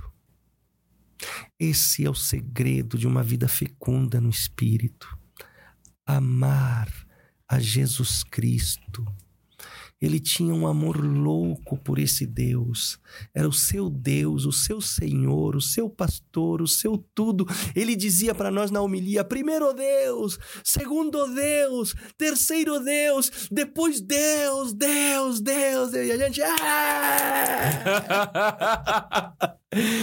Entendeu? Mas ele falava com uma unção, sabe? Que se eu decorar as pregações dele, eu não vou falar do mesmo jeito que ele. Não é só o Não é, que não é ele só, falava, não é só o conteúdo, entendeu? Era o mover do Espírito Santo naquele homem, sabe? É, era uma coisa diferenciada. E ele era usado, sabe, para curas, para milagres. Ele era usado. Ele, sabe? ele faleceu quando?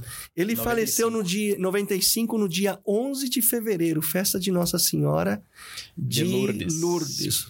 11 dias antes do meu aniversário, que eu faço dia 22 de fevereiro. Ele faleceu no dia 11, que caiu num sábado. Nesse Era, ano. era uma festa de Nossa Senhora no, No sábado. sábado. E ele era Caraca. consagrado. Então eu desconfio que, se por acaso ele pegou um purgatório, foi muito breve, assim, sabe? sabe? Ele deve ter fechado o olho, Nossa Senhora. Vem cá, deixa eu te mostrar um lugar. seguinte. Deixa eu, um lugar, deixa eu te mostrar um lugar melhor. E o amor que ele tinha por Nossa Senhora, ele andava. Antigamente, nós andávamos com anéis de terço, né? Era, eram, é, eram anéis assim que tinham as 10 bolinhas. Né? E tinha uma cruzinha no meio. Então a gente pegava o anel e ficava rezando aqui, né? O terço, né? Passando, né? E ele vivia com esse terço no dedo, rapaz, sabe? Rezando tudo, toda hora. Era um homem de oração. Ele viveu aquele conselho de Paulo: orai sem cessar. Eu tenho certeza disso. Sabe? Eu tenho certeza disso. Mas, Chileno, tem alguém.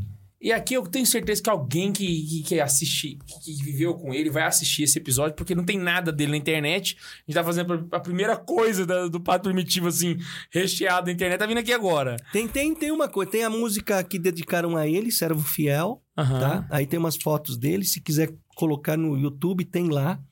É uma música dedicada a ele, contando a história Tem- dele. E tem. Tem, tem, tem uns poderes de colocar aí? Tem os direitos autorais. Não, só um comecinho. Vai, vai dar nada, não. Não, mas é, é, é da pessoa da paróquia. O pessoal vai ficar. Ah, é, então. não é- é- se não me engano, é o Célio. o Não, Célio. não deem strike na gente, pessoal da paróquia, por favor Tá. aí. É dedicado e tudo e tal, sabe? Servo fiel, Servo padre fiel, primitivo. prim- Primitivo, Deve servo aparecer aí. fiel, né? Aí conta a história dele, né? É, Como ele chegou, a paciência que ele teve para evangelizar, sabe? Tem, tem alguém tentando, sei lá, Ah, um tá. processo de. Sim, aí eu quero chegar.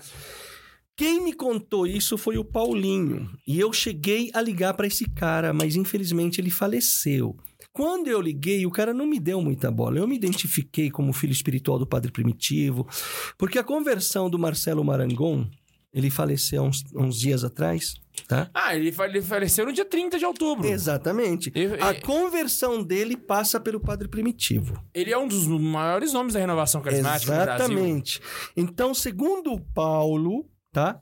E os documentos dos médicos, tá tudo lá. Tá? Ele tentou, disse que o Marcelo Marangon tentou ver, pegar alguma coisa do padre como relíquia, então não, não sei o que que deu. Eu tentei entrar, eu entrei em contato com ele, ele me respondeu assim, mas não me deu muita bola, sabe? Bom, ele devia ter os motivos deles, que Deus o tenha, né? Ele, o pessoal testemunha que ele era um homem de Deus mesmo, né? Se passou pela mão do primitivo e deixou o primitivo trabalhar, ele foi um homem de Deus mesmo, tá? E diz que parece que ele estava num... O, o Marcelo estava num, num encontro no sul, se não me engano, e teve uma mulher que, porque ele era o coordenador do Ministério de Cura e Libertação. E teve uma mulher que o procurou falando que o filho dela estava com uma doença grave, incurável e tal, e que ele queria que rezasse. E ela falou assim: Não, eu vou rezar tudo, mas a senhora reze também e peça a intercessão do Padre Primitivo. E diz que a mulher foi lá, rezou pelo filho e pediu a intercessão do Padre Primitivo, a mulher que foi curado milagrosamente. Caraca. Milagrosamente. Aí quando aconteceu os documentos, o sacerdote, o médico tá com tudo documentado. Tá? Por isso que é, é, esse negócio de canonização é, Depende- entra muito na questão. Né? Não é caro, é caro. Um processo de canonização é É caro. caro, depende do- da Lógico, diocese pô, também. tal. entendeu? É. Tá? Aí conheci uma senhora chamada Maria lá em Cubatão, conheci através da, da, da internet, e ela reza e luta para que, o- que isso seja feito, mas até agora nada. E, bom, é importante que ele tá no céu, se tá no céu, você pode pedir a intercessão dele, ainda que de modo privado, mas você pode, entendeu? Uhum. Mas que tem Você um pede? milagre. Peço. Quando eu vou pregar, Padre Primitivo. entendeu? Põe a música pra gente aí, Bundes. Coloque aí, ó. Vamos ver se Servo fiel. saiu ali um. Aí. É um vídeo bem simples, é um vídeo. É. É, aí, aí agora é o Santa Zoeira. Meu Deus. Só dá uma barra de passo que vai, eu acho. Não, mas é que o, o Santa Zoeira, ele tá... Simbora, entendeu? Ah, Aí ele fechou o Santa Zoeira. Tá sem som. Não, não foi ainda não. era o Jesus Música Viva, é o nome do grupo que tocava lá. De bem longe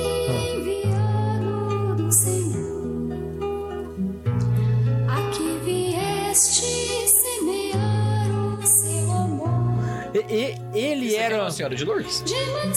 Medjugorje. Ah, eu, eu não conheço imagens de vista, não, só de Então, nome. era... As aparições começaram em- na década de 80. Ó o Nel ali de amarelo, o Manuel. Ali de amarelo. Ah, ó, vamos ver uma porra de foto da época então. Aí no encontro, possivelmente... Ah, o Manuel que mora aqui em Anápolis. Exatamente, Sim, sim. é. Também veio pra ser como seminarista. Não, não, ele não veio. Ah, tá. Ele veio depois Ele é de lá também? Não sabia. de Cubatão. Pode permitir. Esse que tá cantando é o Manuel? É o, é o irmão dele, o Edinho. nas batalhas conquistou. Primitivo, servo fiel, sempre terás meu favor. Esses carismáticos old school é massa demais, né? Eu gosto deles. Eu te escolhi pra trazer o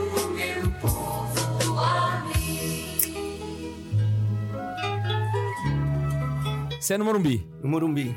É aqueles encontros que o Monsenhor Jonas fazia? Isso. Que ia tia Laura também? Isso. Ele pregava nisso? Olha, eu nunca fiquei sabendo que ele tenha pregado, Aham. sabe? como um filho Se não chamaram pra pregar, azar deles, né? Só lamento.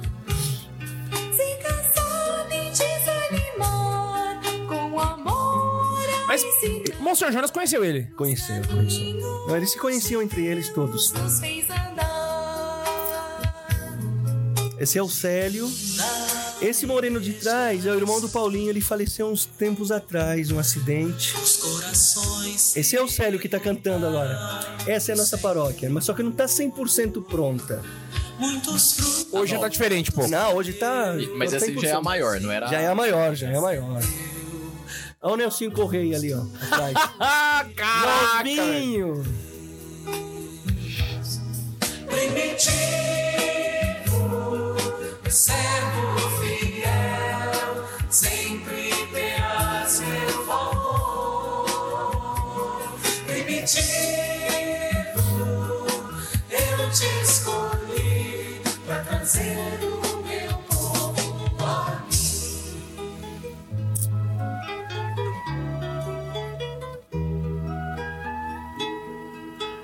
Ali, ali atrás.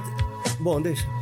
Tinha, a, a primeira dama era da, da, da paróquia também, a dona Cecília Passarelli. Ele arrastou todo mundo. Não, não, e outra coisa, depois que ele começou a evangelizar, aqui ó, a minha paróquia é essa aí, ó, tá vendo?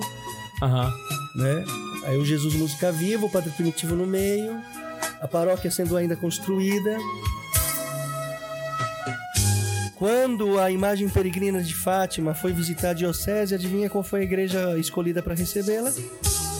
Sério? É, porque era a igreja que enchia, era a igreja onde o povo ia, ué. Né?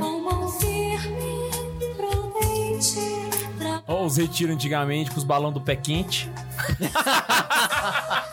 Essa aí era a tia Cássia, era tipo nossa tia Laura, entendeu?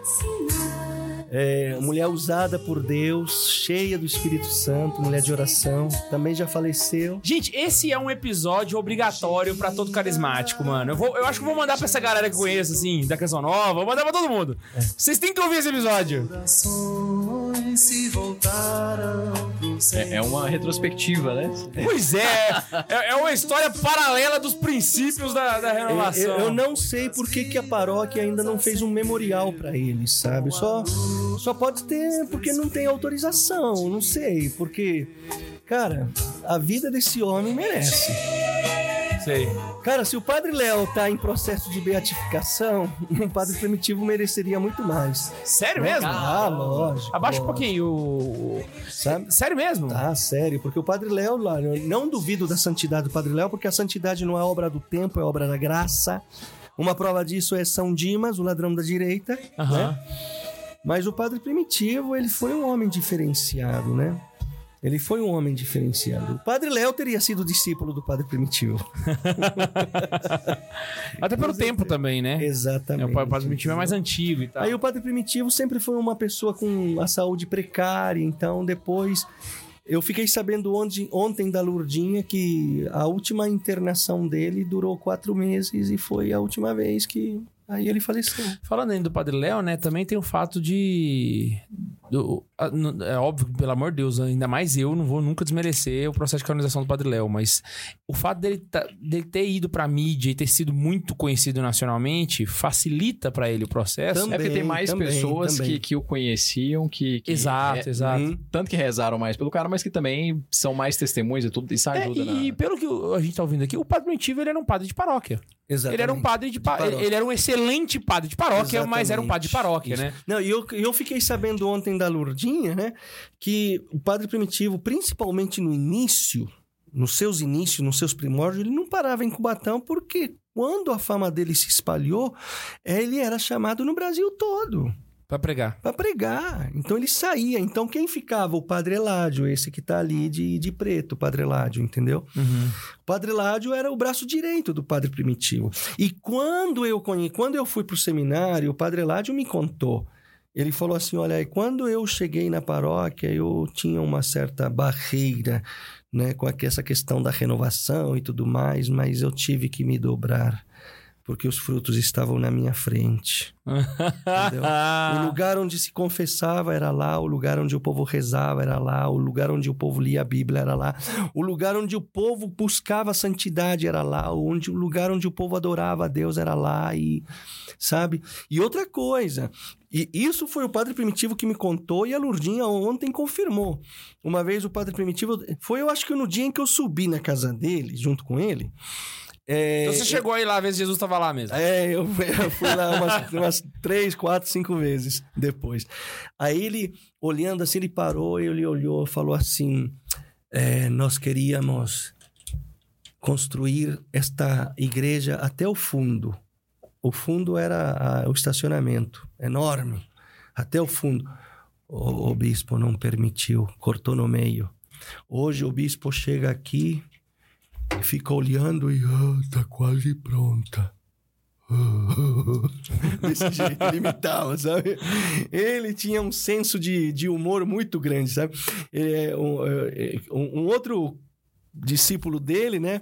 Conta que certa vez ele estava tomando sopa à noite, né?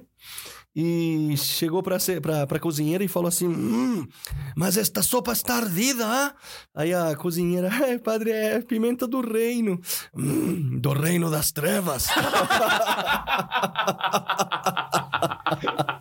Ele tinha um senso de humor tremendo, cara. Ô, mano, Busto, tem superchat pra nós? Temos um, temos um. A Janile, acho que é esse, assim que fala o nome dela, se não for, me desculpa. é, mandou assim pra gente: sou da Renovação Carismática Católica e em letras garrafais, eu amo ser de Deus. Olha só, que maravilha. Beleza, que beleza. Ah, e é, por enquanto é só essa mesmo, a galera hoje tá meio parada. O pessoal hoje tá meio, tá meio murcho. Tá. ah, e chileno. Cara, que, que episódio maravilhoso. Que episódio maravilhoso. Queria agradecer demais, mano, você ter vindo. Eu sabia, eu sabia que eu não ia arrepender. De verdade. sabe? Bom, então eu, eu encerro a minha fala é, com uma palavra que o Padre Primitivo me deu num dia em que eu fui me confessar com ele. E ele falou de uma maneira tão séria que eu nunca mais esqueci. Ele olhou para mim, colocou o dedo em riste e disse: Infeliz de ti se te afastares do Senhor infeliz de ti. E eu posso testemunhar que todas as vezes que eu estive sempre perto do Senhor, eu nunca fui infeliz, apesar dos momentos difíceis que a gente passa. Porque a paz não é ausência. A paz, ela é presença. A paz não é ausência de tribulação, não é ausência de provação, não é ausência da dor, de sofrimento. A paz é a presença de Jesus Cristo em nossa vida, ainda que o mar esteja tempestuoso. Se ele estiver na barca, a tempestade vai passar. Como aquela passagem da tempestade em que os apóstolos estavam aflitos e desesperados enquanto Jesus Cristo dormia. Hum? A hora de descansar no Pai é o momento da tribulação, da tristeza. Eu passei uns momentos difíceis interiormente esses, esses tempos atrás, e o interessante é que eu descobri que eu sou uma pessoa que não consegue disfarçar muito os seus sentimentos. E o Lucas, eh, meu filho, confirmou isso, porque eu sempre achei que eu era que meu temperamento era colérico, e não é. Não é nem colérico nem sanguíneo. Segundo ele, e ele conseguiu me convencer, eu comprei a ideia. Segundo ele, eu sou melancólico. E ele explicou, e eu, eu sou assim mesmo. Então, as pessoas lá na Agape, tá, onde eu trabalho, Agape, católica, moda católica, viu? Pode fazer já, pode fazer. Tá? Moda católica, ágape aqui. Eu vim aqui com essa imagem de Jesus Cristo, porque o padre primitivo amava este homem que está aqui nesta imagem, né? Então, é, as pessoas perguntavam, perguntavam para mim: Você está bem? Eu falava: Não, mas eu estou em paz. Era engraçado. Porque eu, sim, eu, eu interiormente havia dentro de mim o reinado da paz. Mas parece que por fora havia uma tempestade que me sacudia. Mas interiormente eu estava em paz. Então eu falava: não, eu não estou bem, mas eu estou em paz. Jesus dormindo em minha tempestade na barca. Exatamente. Né? Então, eu nunca me esqueço dessa palavra do Padre Primitivo, que para mim foi uma palavra de Deus, né? Ele olhou para mim e falou assim: "Infeliz de ti se te afastares do Senhor. Infeliz de ti". Eu poderia ter terminado essa conversa com ele dizendo palavra da salvação. ai, ai, ai, mano. Chileno, mais uma vez, obrigado, mano. Que episódio Que episódio maravilhoso. bacana, hein? Eu nunca trouxe o chileno aqui e arrependi. Nunca. Vou ter que fazer isso mais vezes. Amém. Vou inventar um podcast só pra ele, eu acho que, que merece. Queria muito agradecer você que ficou aqui até o final com a gente. Tem, tem superchat, Bundes? Temos, temos. O João Marcos Valadares mandou. Renasci nesse podcast no dia certo. E hoje nem teve a cerveja com a linguiça. muito bom. Simplesmente maravilhoso. Fenomenal. E, cara, não se esquece que pra participar do programa é só você mandar um e-mail para santazoeira.sc arroba gmail.com arroba gmail.com arroba gmail.com Espero muito que você tenha gostado. Não se esquece de clicar no joinha, se inscrever no canal, compartilhar pro teu amigo carismático que eu sei que ele vai gostar desse episódio e não se esquece. Posso deixar aqui o meu Instagram? Pode, pode. Carlos Chileno Underline. É, chileno com CH, tá? Faz favor, não é com X, não. Carlos Chileno Underline. E você tá, tá fazendo. Tô vendo que você tá criando conteúdo lá. é, eu tô vendo, tô pegando umas coisas. Você tem que abraçar a internet, chileno. É, Você- um pouquinho de cada vez. Cada um tem sua vocação, seu ritmo, né? Então, mas o importante é que quem vai lá, lê, ouve, vê, saia de lá edificado. É isso que é mais importante, tá? Então não esquece de seguir o chileno e também compartilhar com todo mundo esse episódio, porque ficou fenomenal. Fechou? Quer mandar um abraço pra, um abraço pra sua mãe, pra sua Xuxa, pra Karine? Pra mim é Xuxa, então. Eu, eu quero mandar, né, pra minha família, minha esposa, meus filhos, meus amigos, o pessoal lá da Agape. E quero mandar pro pessoal de Cubatão, que doravante vai ver a gravação, Exato. possivelmente, dessa, desse episódio. E se vocês tiverem outros testemunhos do Padre Primitivo, manda pra mim, porque quem sabe a gente pode fazer um episódio 2. Dá pra fazer. Inclusive, Dá. fecha em mim, muita coisa. Fecha em mim, ó. Você que é de Cubatão, vocês criam vergonha na cara, se juntem e faz esse homem ser canonizado. Pelo amor de Deus. Pelo amor de Deus. Se, se movimentem-se, fechou? E não se esqueçam que a gente se encontra aqui toda semana nessa delícia de programa. Um beijo no coração de vocês e a tchau.